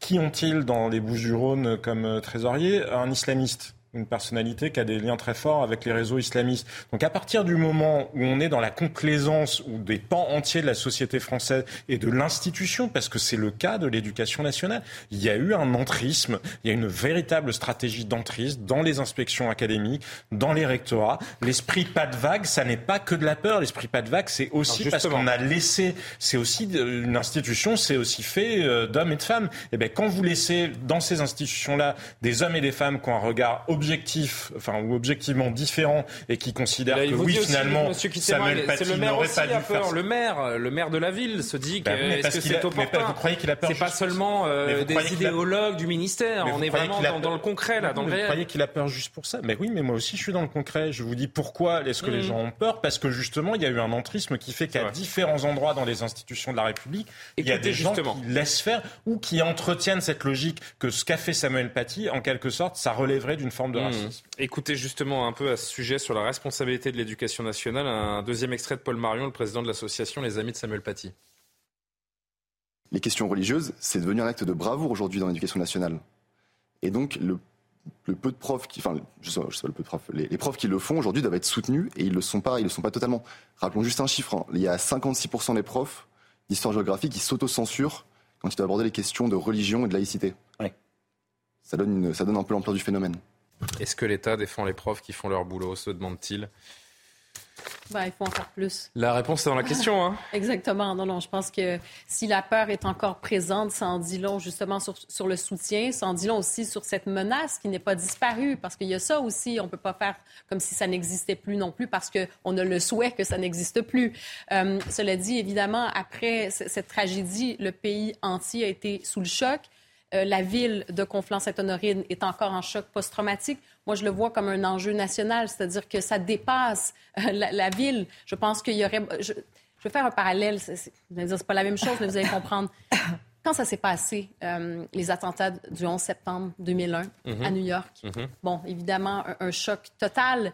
On a reconstruit le site, on a vraiment rebâti, on a mis des tours, on a mis un mémorial. Alors moi, je pense ce qui s'est passé avec Samuel Paty, c'est quelque chose qui résonne à travers tout le pays. Donc, euh, j'entends la, la peur des professeurs, de, la communauté, des parents aussi. Euh, J'entends la mairie. Alors, ils ne peuvent pas être seuls là-dedans. Si on veut vraiment euh, baptiser ce collège, je pense que c'est un enjeu national. Il faut que le ministre de l'Éducation, il faut que ça aille vraiment plus haut et qu'on sente qu'il y ait le soutien et qu'on est tous derrière cette cause pour redonner euh, vraiment cet hommage à Samuel Paty et rassurer tout le monde. Est-ce que tout est fait, selon vous, Maître Slama, pour qu'on qu'on y arrive, qu'on franchisse, que cette peur se transforme en, courage et que ceux qui craignent se lèvent et se fassent entendre? Bah, Le drame, c'est que malheureusement, moi, je crains qu'on ne soit là euh, sur un effet de loupe euh, de Mm. quelque chose qui n'est qu'un des symptômes d'une réalité euh, beaucoup plus grande. hein. On a vu Pape Ndiaye qui a dit, par exemple, qu'il y avait eu une recrudescence d'atteinte à la laïcité pendant 500 sur euh, le mois du ramadan. On se rappelle aussi, pour parler de Samuel Paty plus précisément, que beaucoup de minutes de silence s'étaient extrêmement mal passées. Donc oui, on a là quelque chose qui est extrêmement important, il faut en parler. Mais le risque, c'est que malheureusement, il n'y a pas que ça. Le risque, il est beaucoup plus diffus, il est beaucoup plus répandu. Et euh, justement, c'est pour ça qu'à mon avis, il faut être euh, alerté et attentif, euh, bien sûr, à cette situation précise, mais à l'état de notre pays et de notre éducation nationale dans son ensemble. Autre sujet. On va prendre 5 minutes pour dire tout ce que l'on pense de Marine Tondelier. Marine Tondelier, qui est, comme chacun sait, la numéro 1 d'Europe Écologie Les Verts, qui était chez nos confrères de France Télévisions hier soir, hier après-midi, pour une interview politique. Sans qu'on lui demande rien, hein, on n'a rien demandé. euh, Enfin, à part l'inviter régulièrement euh, sur ce plateau, dans lequel elle est évidemment la, bienvenue, euh, comme tous ceux qui, font cette démocratie. Eh bien, elle s'en est pris directement à CNews. Elle, démonte, elle dénonce la stratégie de, de la chaîne, l'extrême droitisation et le manque de pluralité. Un exemple frappant ce soir sur nos plateaux et sur notre chaîne. Sur CNews, dans Valeurs Actuelles, on laisse cette idéologie prospérer en ne respectant pas les règles du, Vous mettez en cause des pluralisme. médias, là, clairement. CNews, vous mettez en cause des médias. CNews, Je Valeurs les mets en Actuelles. cause et pas juste les médias. Eux, on sait quelle est leur stratégie, on sait quelle est la stratégie de Non, mais Bolloré. intéressant, Je je mets en cause aussi l'ARCOM, qui ne prend pas ses responsabilités et qui les laisse faire quand toute la journée sur L'ARCOM, CNews. c'est l'ex-CSA qui gère les temps de parole, notamment dans les ça. émissions de Quand télévision. toute la journée, vous avez que des débats entre des gens d'extrême droite et de droite extrême, sans aucune pluralité sur aucun plateau et aucun éditorialiste, toute la journée sur des chaînes où personne ne leur dit rien. Valeurs actuelles qui, il faudrait regarder aussi combien d'argent public qui touche Valeurs actuelles pour euh, répandre aussi cette, euh, ces idées nauséabondes qui, qui, qui nuisent à la société à la Il faut fin. interdire euh, Valeurs Actuelles et CNews. Bah, je pense que la question se pose de l'argent public qui finance euh, Valeurs Actuelles, de euh, une chaîne comme ça qu'on laisse prospérer sans ne rien dire. Et il y a quand même euh, des lois qui existent, des réglementations qui existent sur le sujet.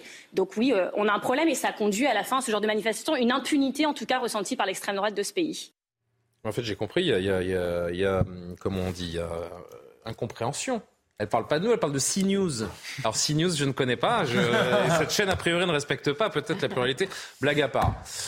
Regardez ce plateau. C'est vrai qu'on est 100% extrême droite ce soir. hein. Vraiment, euh, Tatiana, on est un des, des gens un des d'ultra-droite, exemples euh, probants. Là, vous êtes tous euh, d'ultra droite, comme chacun, euh, comme chacun l'a compris. Ça vous fait plaisir, Tatiana, de savoir que vous êtes fasciste? Non, parce que je ne me sens pas du tout visée. Mais vous êtes sur le plateau de CNews sont trop visés, je ne me sens pas visée. Mais vous Je- êtes sur je le plateau de CNews. Je pense. Entendez ce que Bah, dit je- Marine je vais- Je Tondelier. vais vous dire, j'ai très bien entendu et je vais vous répondre. Je trouve que c'est très dommage que des femmes comme Marine Tondelier ou comme Sophie Binet ne viennent pas sur ces plateaux pour débattre. Pourquoi D'abord? Parce que ça ferait du bien à la démocratie qu'il y ait plus de femmes d'abord sur les plateaux télé, ça c'est la première chose.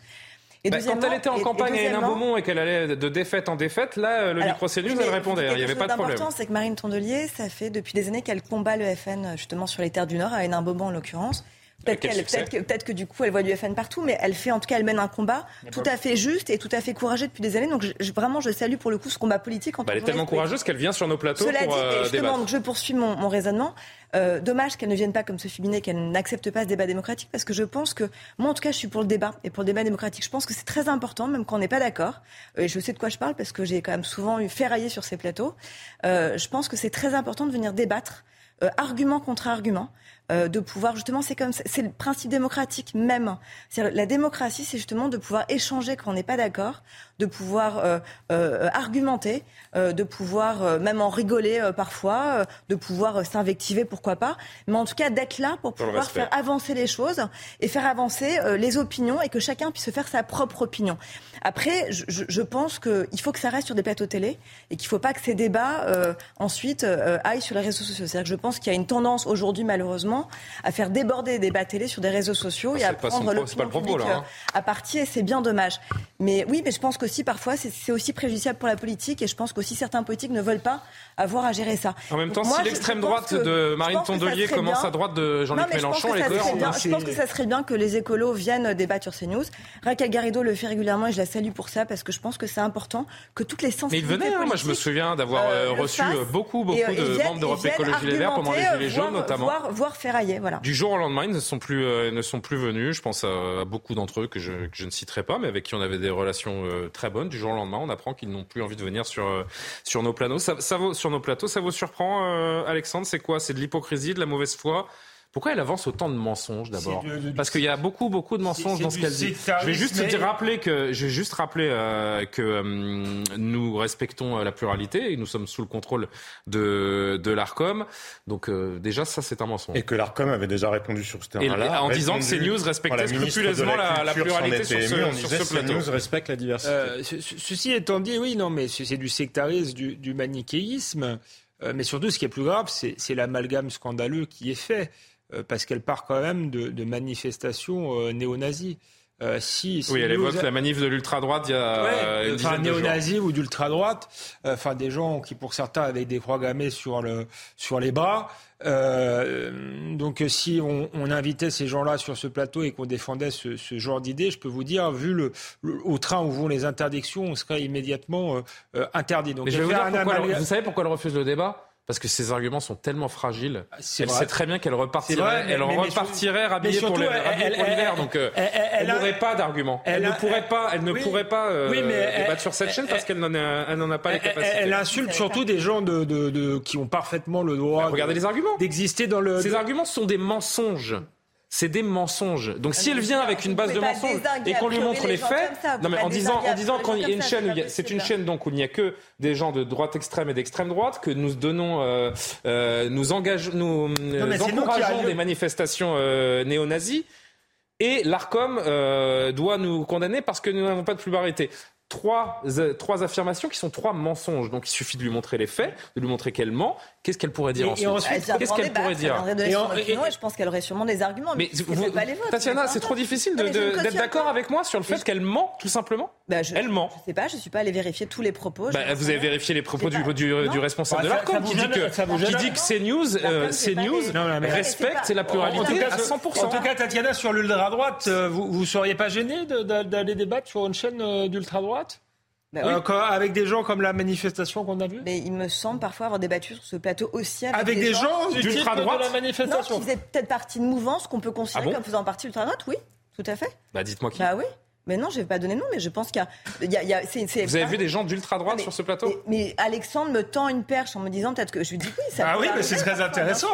Vous avez vu des, des- des- des- gens euh, proches de la mouvance qu'on a vu dans la, la manifestation? Mais quelle manifestation? Parce que Bon, attends, la manifestation. Est-ce que c'est à madame, est-ce que important, c'est à madame. Tondelier Très de important, dire, c'est une de dire quel média a le droit de s'exprimer ou pas Alexandre, D'abord, c'était moi ce qui me choque le plus, c'est la confusion volontaire entre des néo-nazis, des gens qui peuvent être proches du RN et puis des gens qui sont tout simplement dans la droite souverainiste, libérale, conservatrice, euh, tout ce que vous voulez. Donc il y y a un manichéisme pour faire croire qu'il y a une menace fasciste dans ce pays et qu'il y a des chaînes qui relaient cette menace-là. Ensuite, euh, ce serait parfaitement le droit euh, pour le coup de, de, de, de CNews d'avoir, je pense que ce serait pas souhaitable et c'est pas le cas, mais d'être une chaîne euh, avec euh, que des, des chroniqueurs de droite. Après tout, Oui, mais euh. France Inter, qui pour le coup a une exigence de France Inter ou la, la, Oui, télé et la public. radio publique, qui ont, eux ont une obligation de pluralité parce que eux euh, sont financés avec l'argent de nos impôts, s'embarrassent pas de ça. Non, mais nous aussi, nous Donc, avons euh, cette obligation et nous la respectons. euh, en partie pour les campagnes, mais pour ce qui est des chroniqueurs,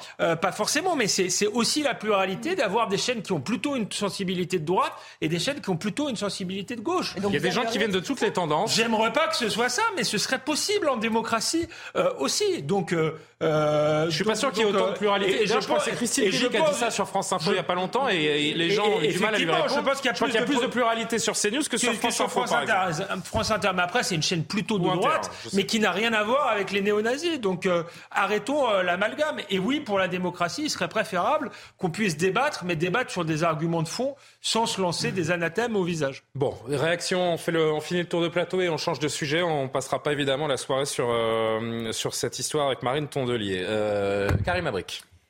Dans une... Elle entretient des idées reçues qui font mal, Des qui font mal au centre. Et je, je, je voudrais juste rappeler à Madame Tondelier, pardonnez-moi Karima, je suis vraiment désolé, qu'il y a des centaines de personnes, hein, aussi bien journalistes, euh, techniciens, qui travaillent dans, dans cette chaîne. Et quand on les jette en pâture euh, comme ça, bah derrière, ça a des impacts sur leur, euh, sur leur vie privée, sur leur vie amicale et sur la façon dont ils sont perçus par les autres euh, les dans la, dans vie de tous les jours. Et ça, franchement, c'est inacceptable. Oui, c'est inacceptable si on est, si on est obligé, si on est obligé de- d'appeler nos reporters en disant le journaliste sur le terrain, c'est à cause de déclarations comme celle-ci de Marine Tondelier. Donc euh, réfléchissez avant de jeter des gens en pâture, des jeunes journalistes qui sortent d'école, qui sont peut-être 50% de cette euh, rédaction. Venez faire un tour dans la rédaction, venez voir la pluralité, la diversité des gens que vous avez dans cette chaîne. Et je suis sûr que vous pourrez faire le tour de plusieurs rédactions. Vous n'en verrez pas beaucoup comme la nôtre.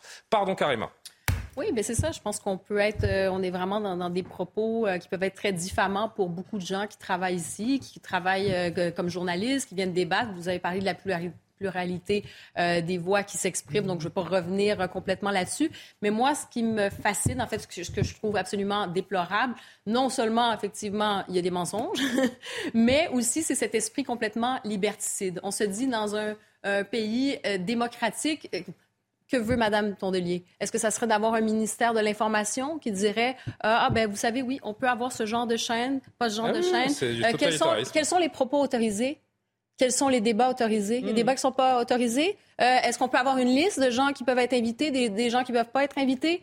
Mais elle a le droit de ne pas aimer, mais qu'elle ne mente pas Ne- sur, sur ce que nous sommes. La démocratie, c'est pas de tout aimer, hein. C'est pas d'aimer toutes les idées qu'on entend, c'est de pouvoir au moins débattre, c'est de pouvoir s'exprimer. C'est, euh, il peut avoir des tendances et des choix éditoriaux ou quoi que ce soit, mais je pense qu'il y a une véritable plura- pluralité. Est-ce que, euh, enfin, peut-être aussi elle a besoin d'attention, hein, parce que je peux, on peut pas nécessairement dire qu'au cours des derniers mois, elle a brillé nécessairement par, euh, je ne sais euh, quelle ne mesure ou quoi que ce et, soit. et je, prends- Alors, je pense qu'elle veut euh, sortir aussi de l'ombre de Sandrine Rousseau, qui est beaucoup plus médiatique euh, qu'elle. Mais et je elle, pense est- qu'elle elle qu'elle peut venir en parler sur le plateau de si elle ce a le manque de courage de s'exprimer aussi. hein. C'est vrai. Dylan Slama, un regard le sur courage n'est pas euh, donné à tout le monde, manifestement. un regard sur cette euh, sortie de Marine Tondelier. Peut-être compter quand même la formidable contradiction qu'il y a à dire qu'il n'y a pas de pluralisme et à refuser de venir. Parce que euh, si elle C'est venait, magnifique. De fait, il y en aurait en fait plus de, de- de pluralisme. c'est l'objectif. Euh, puisque ça euh, fait partie des choses. Non, mais je, trouve de que c'est, stratégie. mais je trouve que c'est une contradiction totale de venir euh, pointer le fait qu'il n'y a pas, par exemple, d'Europe Écologie Les Verts sur le plateau, tout en disant surtout n'y allez absolument pas. Vous voyez, Euh, en fait, elle, elle alimente ce qu'elle croit euh, dénoncer.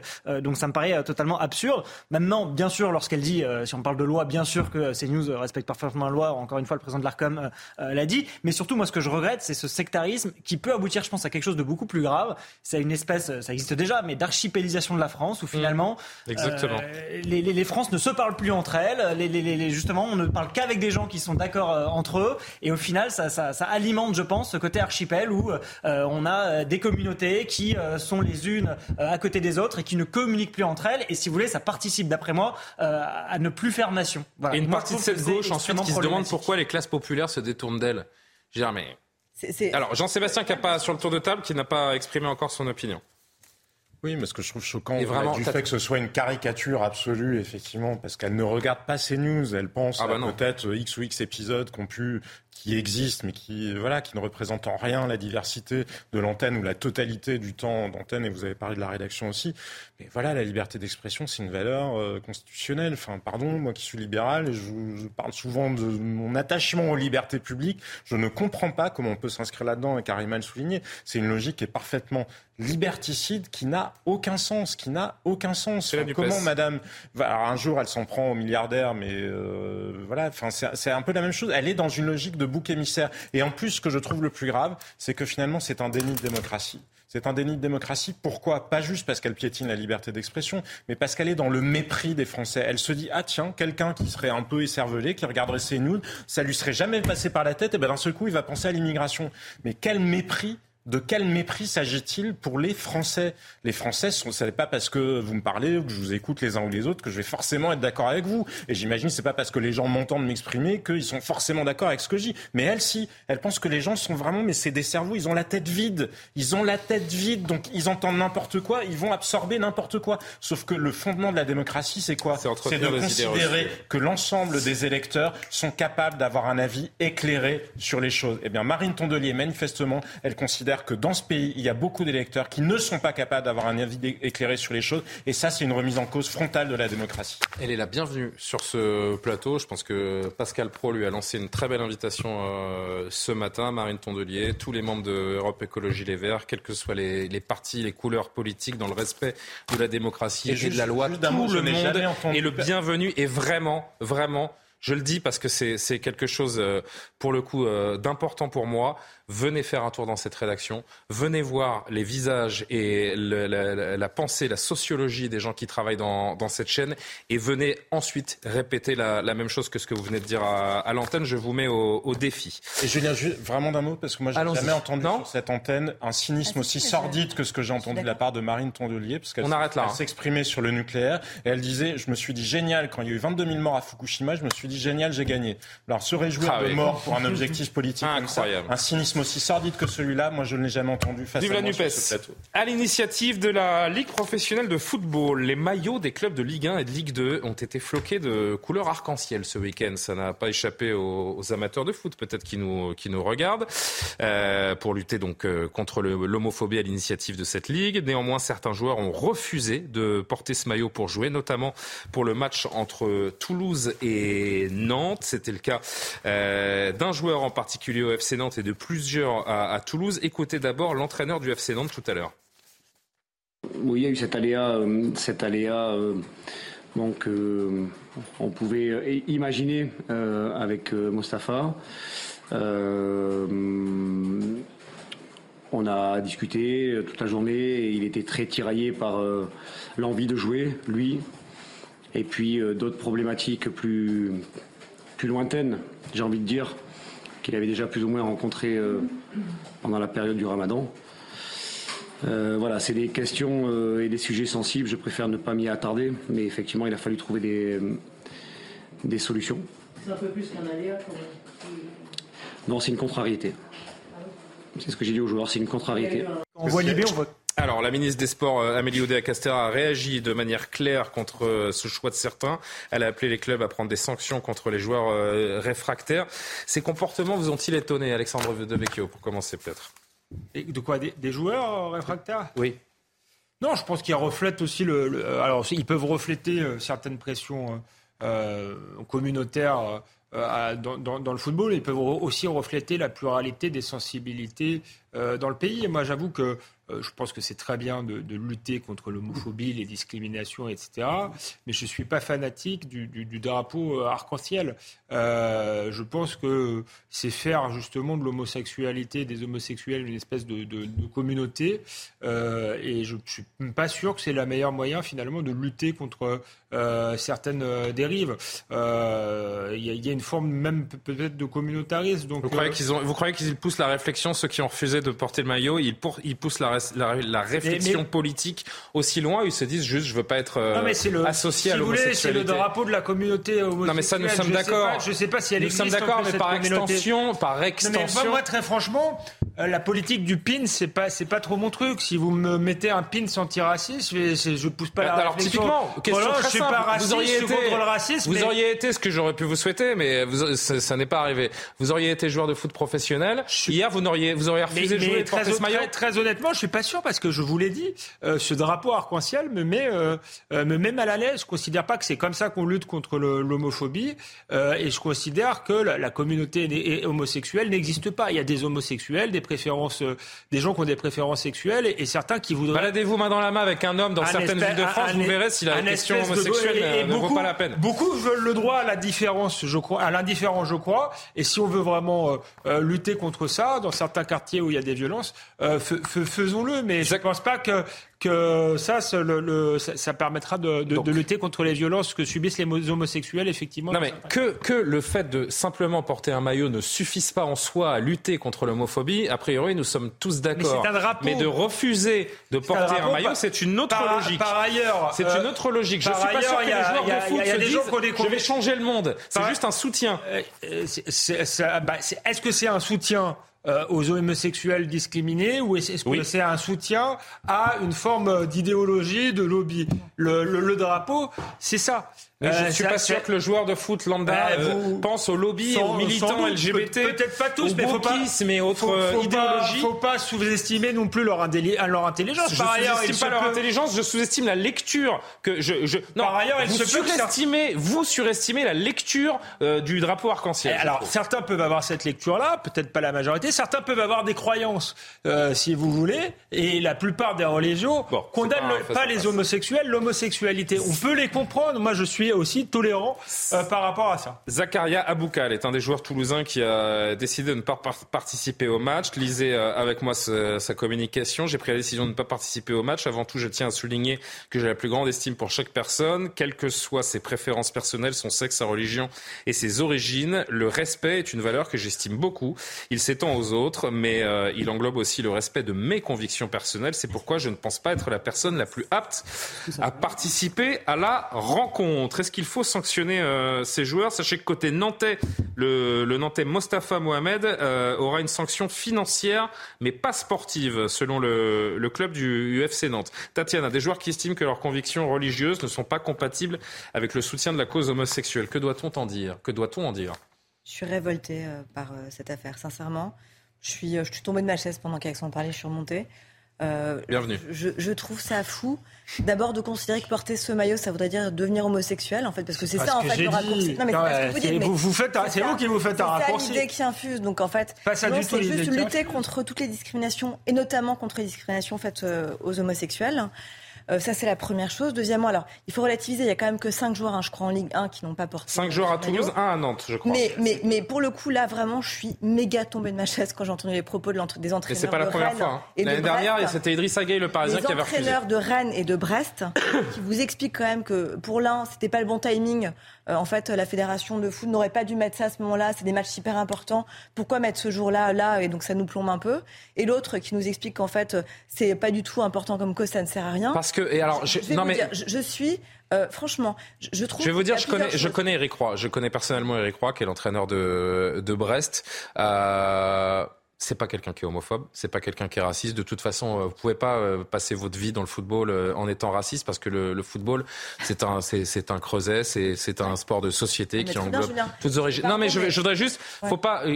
Je, là, en l'occurrence, euh, je pense qu'Eric Roy, son, son problème, c'est qu'il se dit, oui, le sport et la politique ne font pas euh, bon ménage, et j'ai l'impression qu'à la fin de la saison, au- dans un moment où il y a beaucoup d'enjeux, on prend un peu nos, le foot en otage, et voilà ce qu'il a voulu dire. Maintenant, c'est vraiment. je- pardon, mais faisons Plusieurs, attention. plusieurs choses. D'abord, euh, on, on est un peu, on se souvient quand même de l'affaire Noël Le Gret, etc. On se dit quand même que là, il y a des petits soucis quand même par rapport à certains comportements et certains propos dans le foot, pardon. C'est un sport, c'est le sport le plus, euh, le plus populaire au monde. Euh, c'est un sport qui doit véhiculer des valeurs. C'est quand même un, un- aussi une exemplarité pour des jeunes. Et je pense que les joueurs doivent l'être. Et surtout, pardon, quand on voit aussi les salaires qu'ils touchent, ils doivent l'être d'autant plus. Et donc, je pense que, par exemple, quand un Mbappé ou quand un Messi porte le maillot LGBT, euh, pour certains jeunes euh, qui ont du mal à avouer leur homosexualité, qui ont du mal à faire un coming out, ça fait sens, ça a c'est du très sens, c'est intéressant important. dites. C'est Et donc, très Je intéressant. finis juste sur ce que vous disiez. Moi, je trouve que les sanctions, elles servent à rien. Bon, c'est honteux, franchement, de pas faire des sanctions sportives, mais que financières, parce que ils en ont rien à faire, sincèrement, des sanctions financières. Moi, je pense qu'il faudrait pas des sanctions comme ça. Il faudrait justement la pédagogie. Il faudrait les envoyer comme on fait pour justement les gens euh, qui sont les, les hommes qui sont euh, auteurs de violences conjugales. Il faudrait justement des stages de sensibilisation aux causes, qu'ils aillent rencontrer des associations LGBT qui leur- ou des jeunes Attends. qui n'arrivent pas, qui vous parlez de Non, je vous coupe. Non, je Pourquoi est-ce que je fais des C'est parce qu'il est Alexandre, 23h31. On doit marquer une pause dans cette discussion. Vous me parliez de, de- du retentissement de quelqu'un comme Lionel Messi. Que dire de Kylian Mbappé? Et ce qui va vous surprendre, c'est que, hum, et on va le voir juste après le JT, Kylian Mbappé, il a une photo sur Instagram où on le voit hier de dos avec son maillot. Vous allez voir les commentaires qui sont sous la photo du maillot de Kylian Mbappé. Il y a du boulot. Euh, le JT rapidement. Isabelle Piboulot. Apple visé par une plainte en France déposée par l'association HOP, Halte à l'obsolescence programmée. Elle dénonce une réparabilité défaillante des appareils du géant américain. Une enquête a été ouverte en décembre 2022 pour pratiques commerciales trompeuses et obsolescence programmée. En Seine-Saint-Denis, plus de 260 000 articles de contrefaçon ont été saisis la semaine dernière dans trois entrepôts. L'ampleur du préjudice doit encore être évaluée par chaque marque, mais la marchandise a été estimée à 8 millions d'euros. Au total, 7 personnes ont été arrêtées et mises en examen. Et puis en tennis, fin de série pour Carlos Alcaraz. L'Espagnol a été battu 6-3, 7-6 au troisième tour du Masters 1000 de Rome.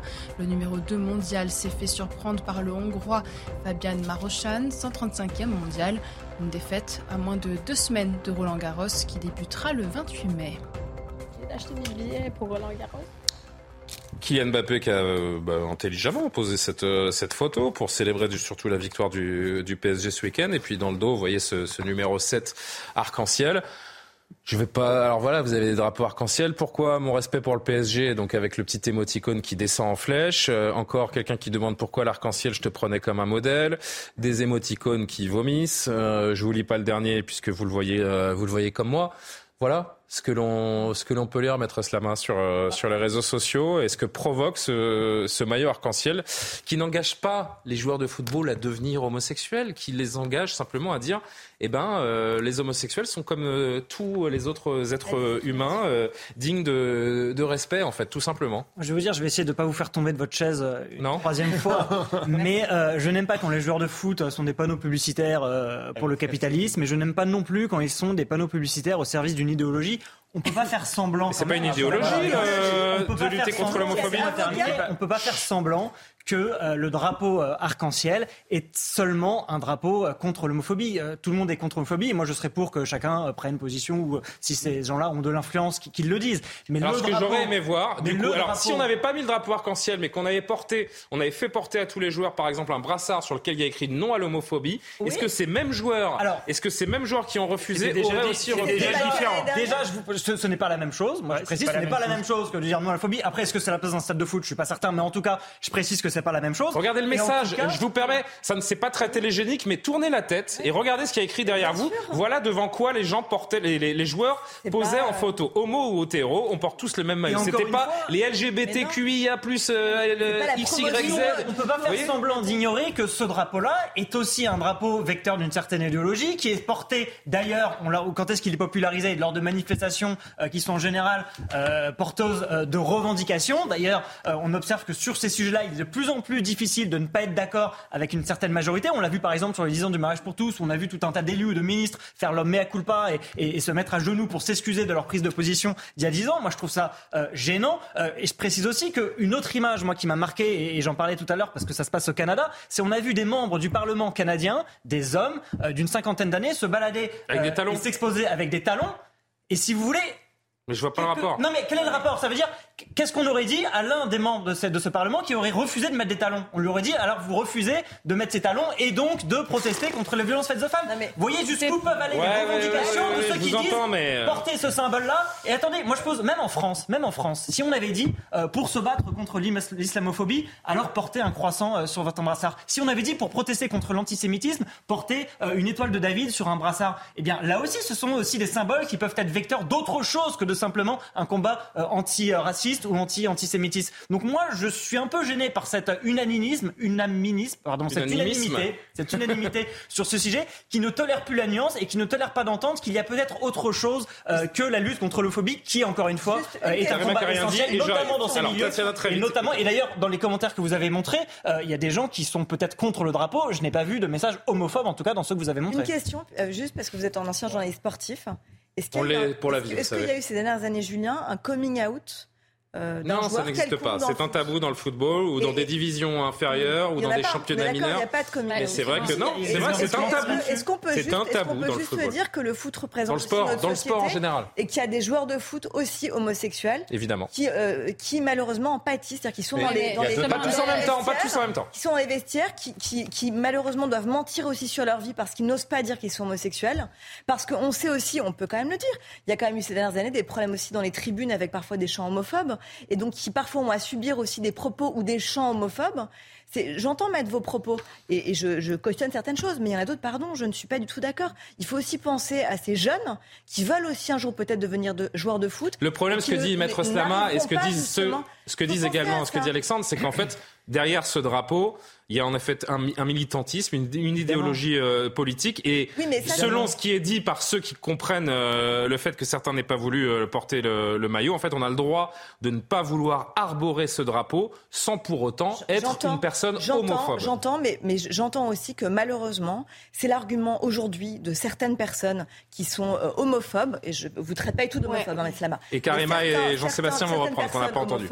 Et qui se réfugient derrière justement cet argument fallacieux Oui, oui. de LGBT. Le problème, c'est que vous n'êtes pas dans le cerveau des six joueurs qui n'ont pas porté le maillot. Ça, c'est un souci. On n'est pas dans le cerveau de ces joueurs qui n'ont pas porté le maillot. Et après, ils ont le droit de je suis incapable de vous dire s'ils refusent le militantisme qu'il y a derrière ce drapeau ou s'ils sont homophobes et se réfugient euh, derrière le. Alors, Karima savoir, on et euh, choisir un brassard stop homophobie. Bah, ça ça. Faisons ça l'année prochaine. J'en appelle à la Ligue. Faites un brassard non à c'est- et là, il n'y aura pas d'ambiguïté. Je pense que ce qui dérange là-dedans, c'est une espèce d'hypocrisie aussi dans le milieu du sport. Parce que c'est vrai qu'il y a encore beaucoup d'homophobie. C'est-à-dire qu'on voit que dans certains pays, quand vous êtes homosexuel, gay, lesbienne, vous pouvez euh, risquer votre vie, vous pouvez être battu et tout ça. Ça existe encore aujourd'hui. Et je trouve que l'hypocrisie, Bien sûr. L'hypocrisie, c'est que on va se retrouver, par exemple, à aller dans des compétitions au Qatar et là, soudainement, Oui. hein, on fait pas de blanche, on se dit, oh non, non, ben là, on fait, fait, fait rien. C'est vrai qu'on l'a pas entendu, Amélie Et Oudéa-Castéra. maintenant, ensuite, on nous parle de, de ces brassards. Moi, je veux bien, euh, si on parle d'une journée contre euh, l'homophobie, ben pourquoi ne pas faire véritablement des initiatives, des vidéos? On parle des trucs de coming out, des gens, des sportifs, par exemple, qui, qui ont fait ce cheminement-là. On peut euh, justement mais les médiatiser davantage. Je parle dans, dans des initiatives. l'a fait, par exemple. Bah, vous venez Oui, de dire mais- qu'il n'y avait pas d'exemple. Christophe Galtier. Vous venez de dire qu'il n'y avait pas d'exemple. Si je peux me permettre, j'aimerais juste, finir, juste terminer.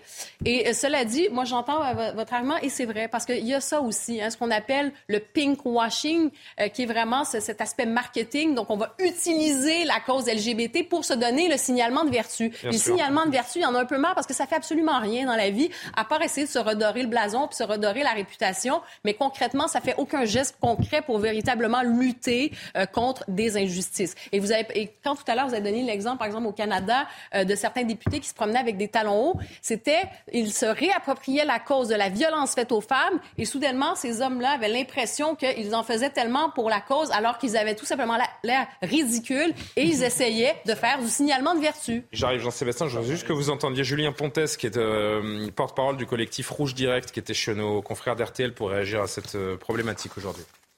cette opération euh, arc-en-ciel, on sait très bien qu'elle est inefficace vu que nous, on recense l'effet d'homophobie dans les stades et on n'en a jamais eu autant. Sur notre compte Twitter, on publie des vidéos qui montrent ces manifestations d'homophobie dans les matchs juste sur les huit derniers mois.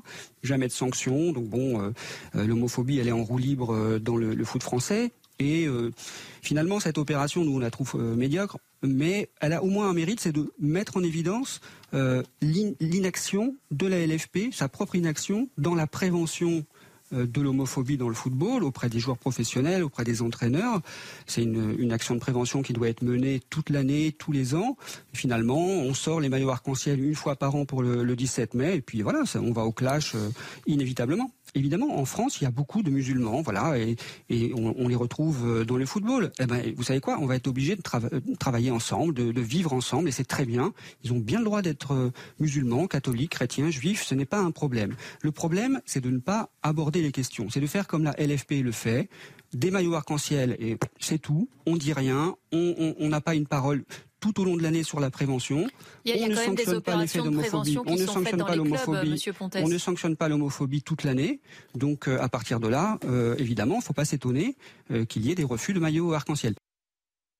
Mais oui, moi je Jean-Sébastien. Je pense que ce qu'il dit est, est frappé au coin du bon sens. Le sujet, c'est pas en soi de contester euh, la lutte contre l'homophobie, évidemment. Le sujet, c'est est-ce que c'est efficace? Et non, ça me paraît relever de l'étalage de vertu.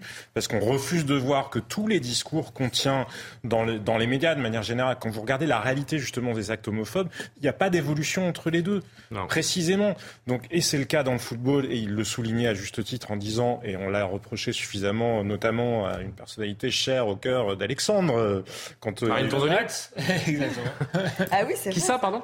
Noël Le Graët, l'idole oui, d'Alexis qui oui, n'est pas c'est cher à vrai. mon cœur, mais C'est vrai que vous étiez le dernier défenseur de Noël Le Non, Graët mais effectivement, ça a été un élément déclencheur, je le rappelle. Enfin, c'est ce qu'il est reproché de ne pas avoir voulu imposer le, le su- LGBT non, mais le, su- au mais Qatar. le sujet, le sujet, c'est les actions concrètes. On le voit pareil. Vous voyez bien que l'idéologie, enfin, le- tout ce qui est véhiculé par le rap, notamment, bien souvent, c'est ultra viriliste, etc.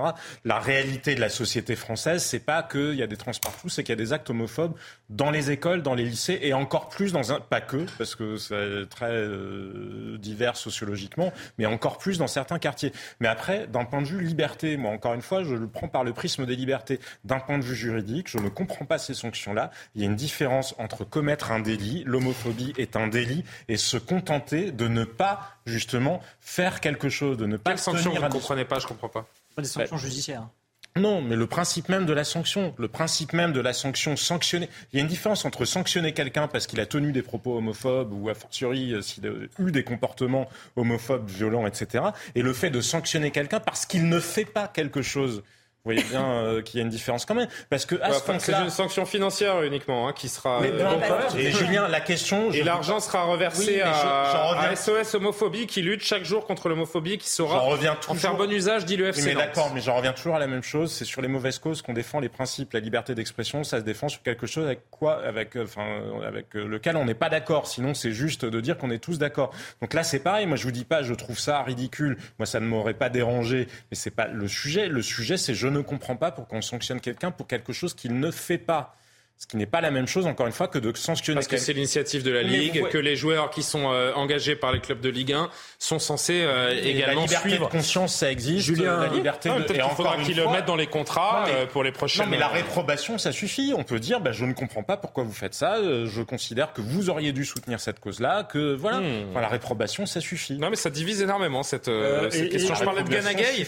Je parlais de Ganagay l'an passé qui n'avait pas souhaité porter le, le brassard. Il y a quatre ans également, le Colombien Falcao, on s'en souvient, qui était passé à l'AS Monaco, grosse euh, grosse star du foot, qui avait refusé de porter euh, le brassard arc-en-ciel. Les joueurs pensent que donc c'est une promotion de l'homosexualité qu'ils ne souhaitent pas faire. C'est ça en fait. Là. Mais euh, il est là le problème. hein. On peut se cacher, Eh, on Bah peut oui. se cacher tant que vous voulez Bah derrière le drapeau Bah, on LGBT. Bah oui. qui devrait Eh. tel ou tel machin. On peut La vérité, c'est que le Bah joueur parce que se dit que drapeau si je porte ça, je suis un Bah, étendard mais c'est- la vérité, c'est que c'est- N'allez drapeau pas plus loin. N'allez pas plus loin. Non, mais Julien, Oui. vous avez raison, mais c'est ce que ce drapeau signifie. On peut être totalement Non, contre l'homophobie et, et être contre la promotion de l'homosexualité. Ensuite, on peut aussi tout simplement choisir ses causes. Je suis pas sûr que ce soit le rôle des footballeurs d'être euh, militants. Je pense que si on avait fait euh, un, un bandeau euh, Je suis Samuel Paty, vous auriez vu qu'il y a beaucoup de footballeurs euh, qui ne l'auraient pas porté, ce qui aurait été aussi, qui aurait posé euh, un certain nombre Mais, de questions. Et ensuite, il faut effectivement agir concrètement.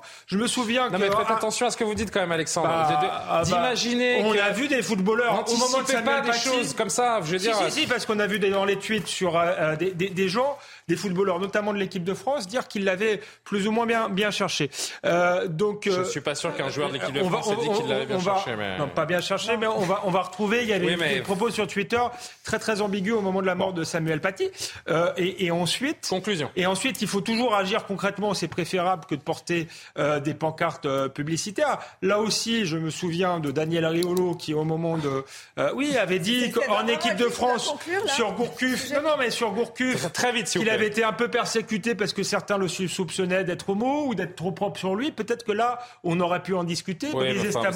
Et il n'y a pas eu beaucoup de Avec gens. des rumeurs, on. Ouais, ouais, il n'y a pas eu Avec beaucoup de des journalistes rumeurs, sportifs. beaucoup d'histoires. Ouais, bah, il n'y a pas eu beaucoup de journalistes sportifs pour s'y intéresser. C'est bien triste de Allez, répéter je- cette dernière je vais pas, phrase. franchement, on va pas faire un débat sur euh, Johan Gourcuff et ce que pouvait en penser il y a 10 ans euh, Danny Riolo, qu'on salue par ailleurs, hein, qui est excellent, mais bon. Euh, merci. Heureusement qu'il y a l'image de fin hein, pour se détendre un peu parce que là, je, je suis tendu, les amis. Euh, J'ai une image insolite à vous vendre. C'est euh, d'ailleurs c'est grâce à nos amis de Canal qu'on embrasse, les services des sports de, de Canal. Il y a l'excellent Canal Rugby Club, vous savez, euh, tous les week-ends sur euh, sur Canal euh, Canal Plus Rugby en l'occurrence. Duplex à venir de Nicolas Souchon, l'un de nos confrères, homme de terrain. Et derrière lui, on est euh, juste avant le match entre Bayonne et Clermont. Il y a personne dans le stade. Et pourtant, euh, certains agissent comme si le stade était plein. Regardez, profitez. Vous allez voir que Nicolas Souchon euh, a réussi à faire son duplex malgré des conditions un peu pa- particulières. Ah, petit texto.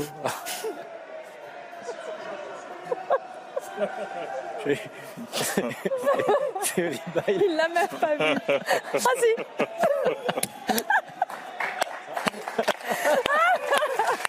va être pas mal ça pour le. Mais alors, ça fait mal, béton derrière. Mais, ah d'ailleurs, c'est un mouton. C'est-à-dire qu'il. C'est- On avait souvent vu les strikers pendant le match. A les strikers. Et au moins, il avait. Il n'y a plus Il avait personne. le stade pour lui. Mais il y avait une caméra. On le remercie. Pour cette petite parenthèse. Il a dû se faire mal. Hein. Ouais. Quand il a sauté le, les, les deux balustrades là, dehors. derrière, Il ressaute juste derrière, c'est- Derrière, c'est pas de la pas pelouse. vu Il a ressauté juste après. Bon, au moins, on sait ce que fait Jean-Sébastien pendant ses week-ends. Et ça, c'est la, c'est la première information. Donc, vous avez vos Je suis habitudes. très agile. Vous avez vos habitudes au stade Jean Daugé de Bayonne. ou l'aviron bayonnais. On a, on a- je suis fan de l'aviron bayonnais, donc je me permets. Dans la roulade. Regardez ça. Vous êtes bon, hein? Et vous l'aviez caché où le slip alors? C'est ça la question. Pardon. Allez, merci. On est très en retard. C'est sur cette image euh, essentielle qu'on se quitte. On aurait pu la laisser deux secondes, mais c'est pas grave. Merci les amis. Merci à Loumna Daoudi qui est euh, la chef d'édition de cette euh, émission et qui la prépare admirablement. Merci à vous de la suivre. On se retrouve demain pour Soir Info. Bonne nuit.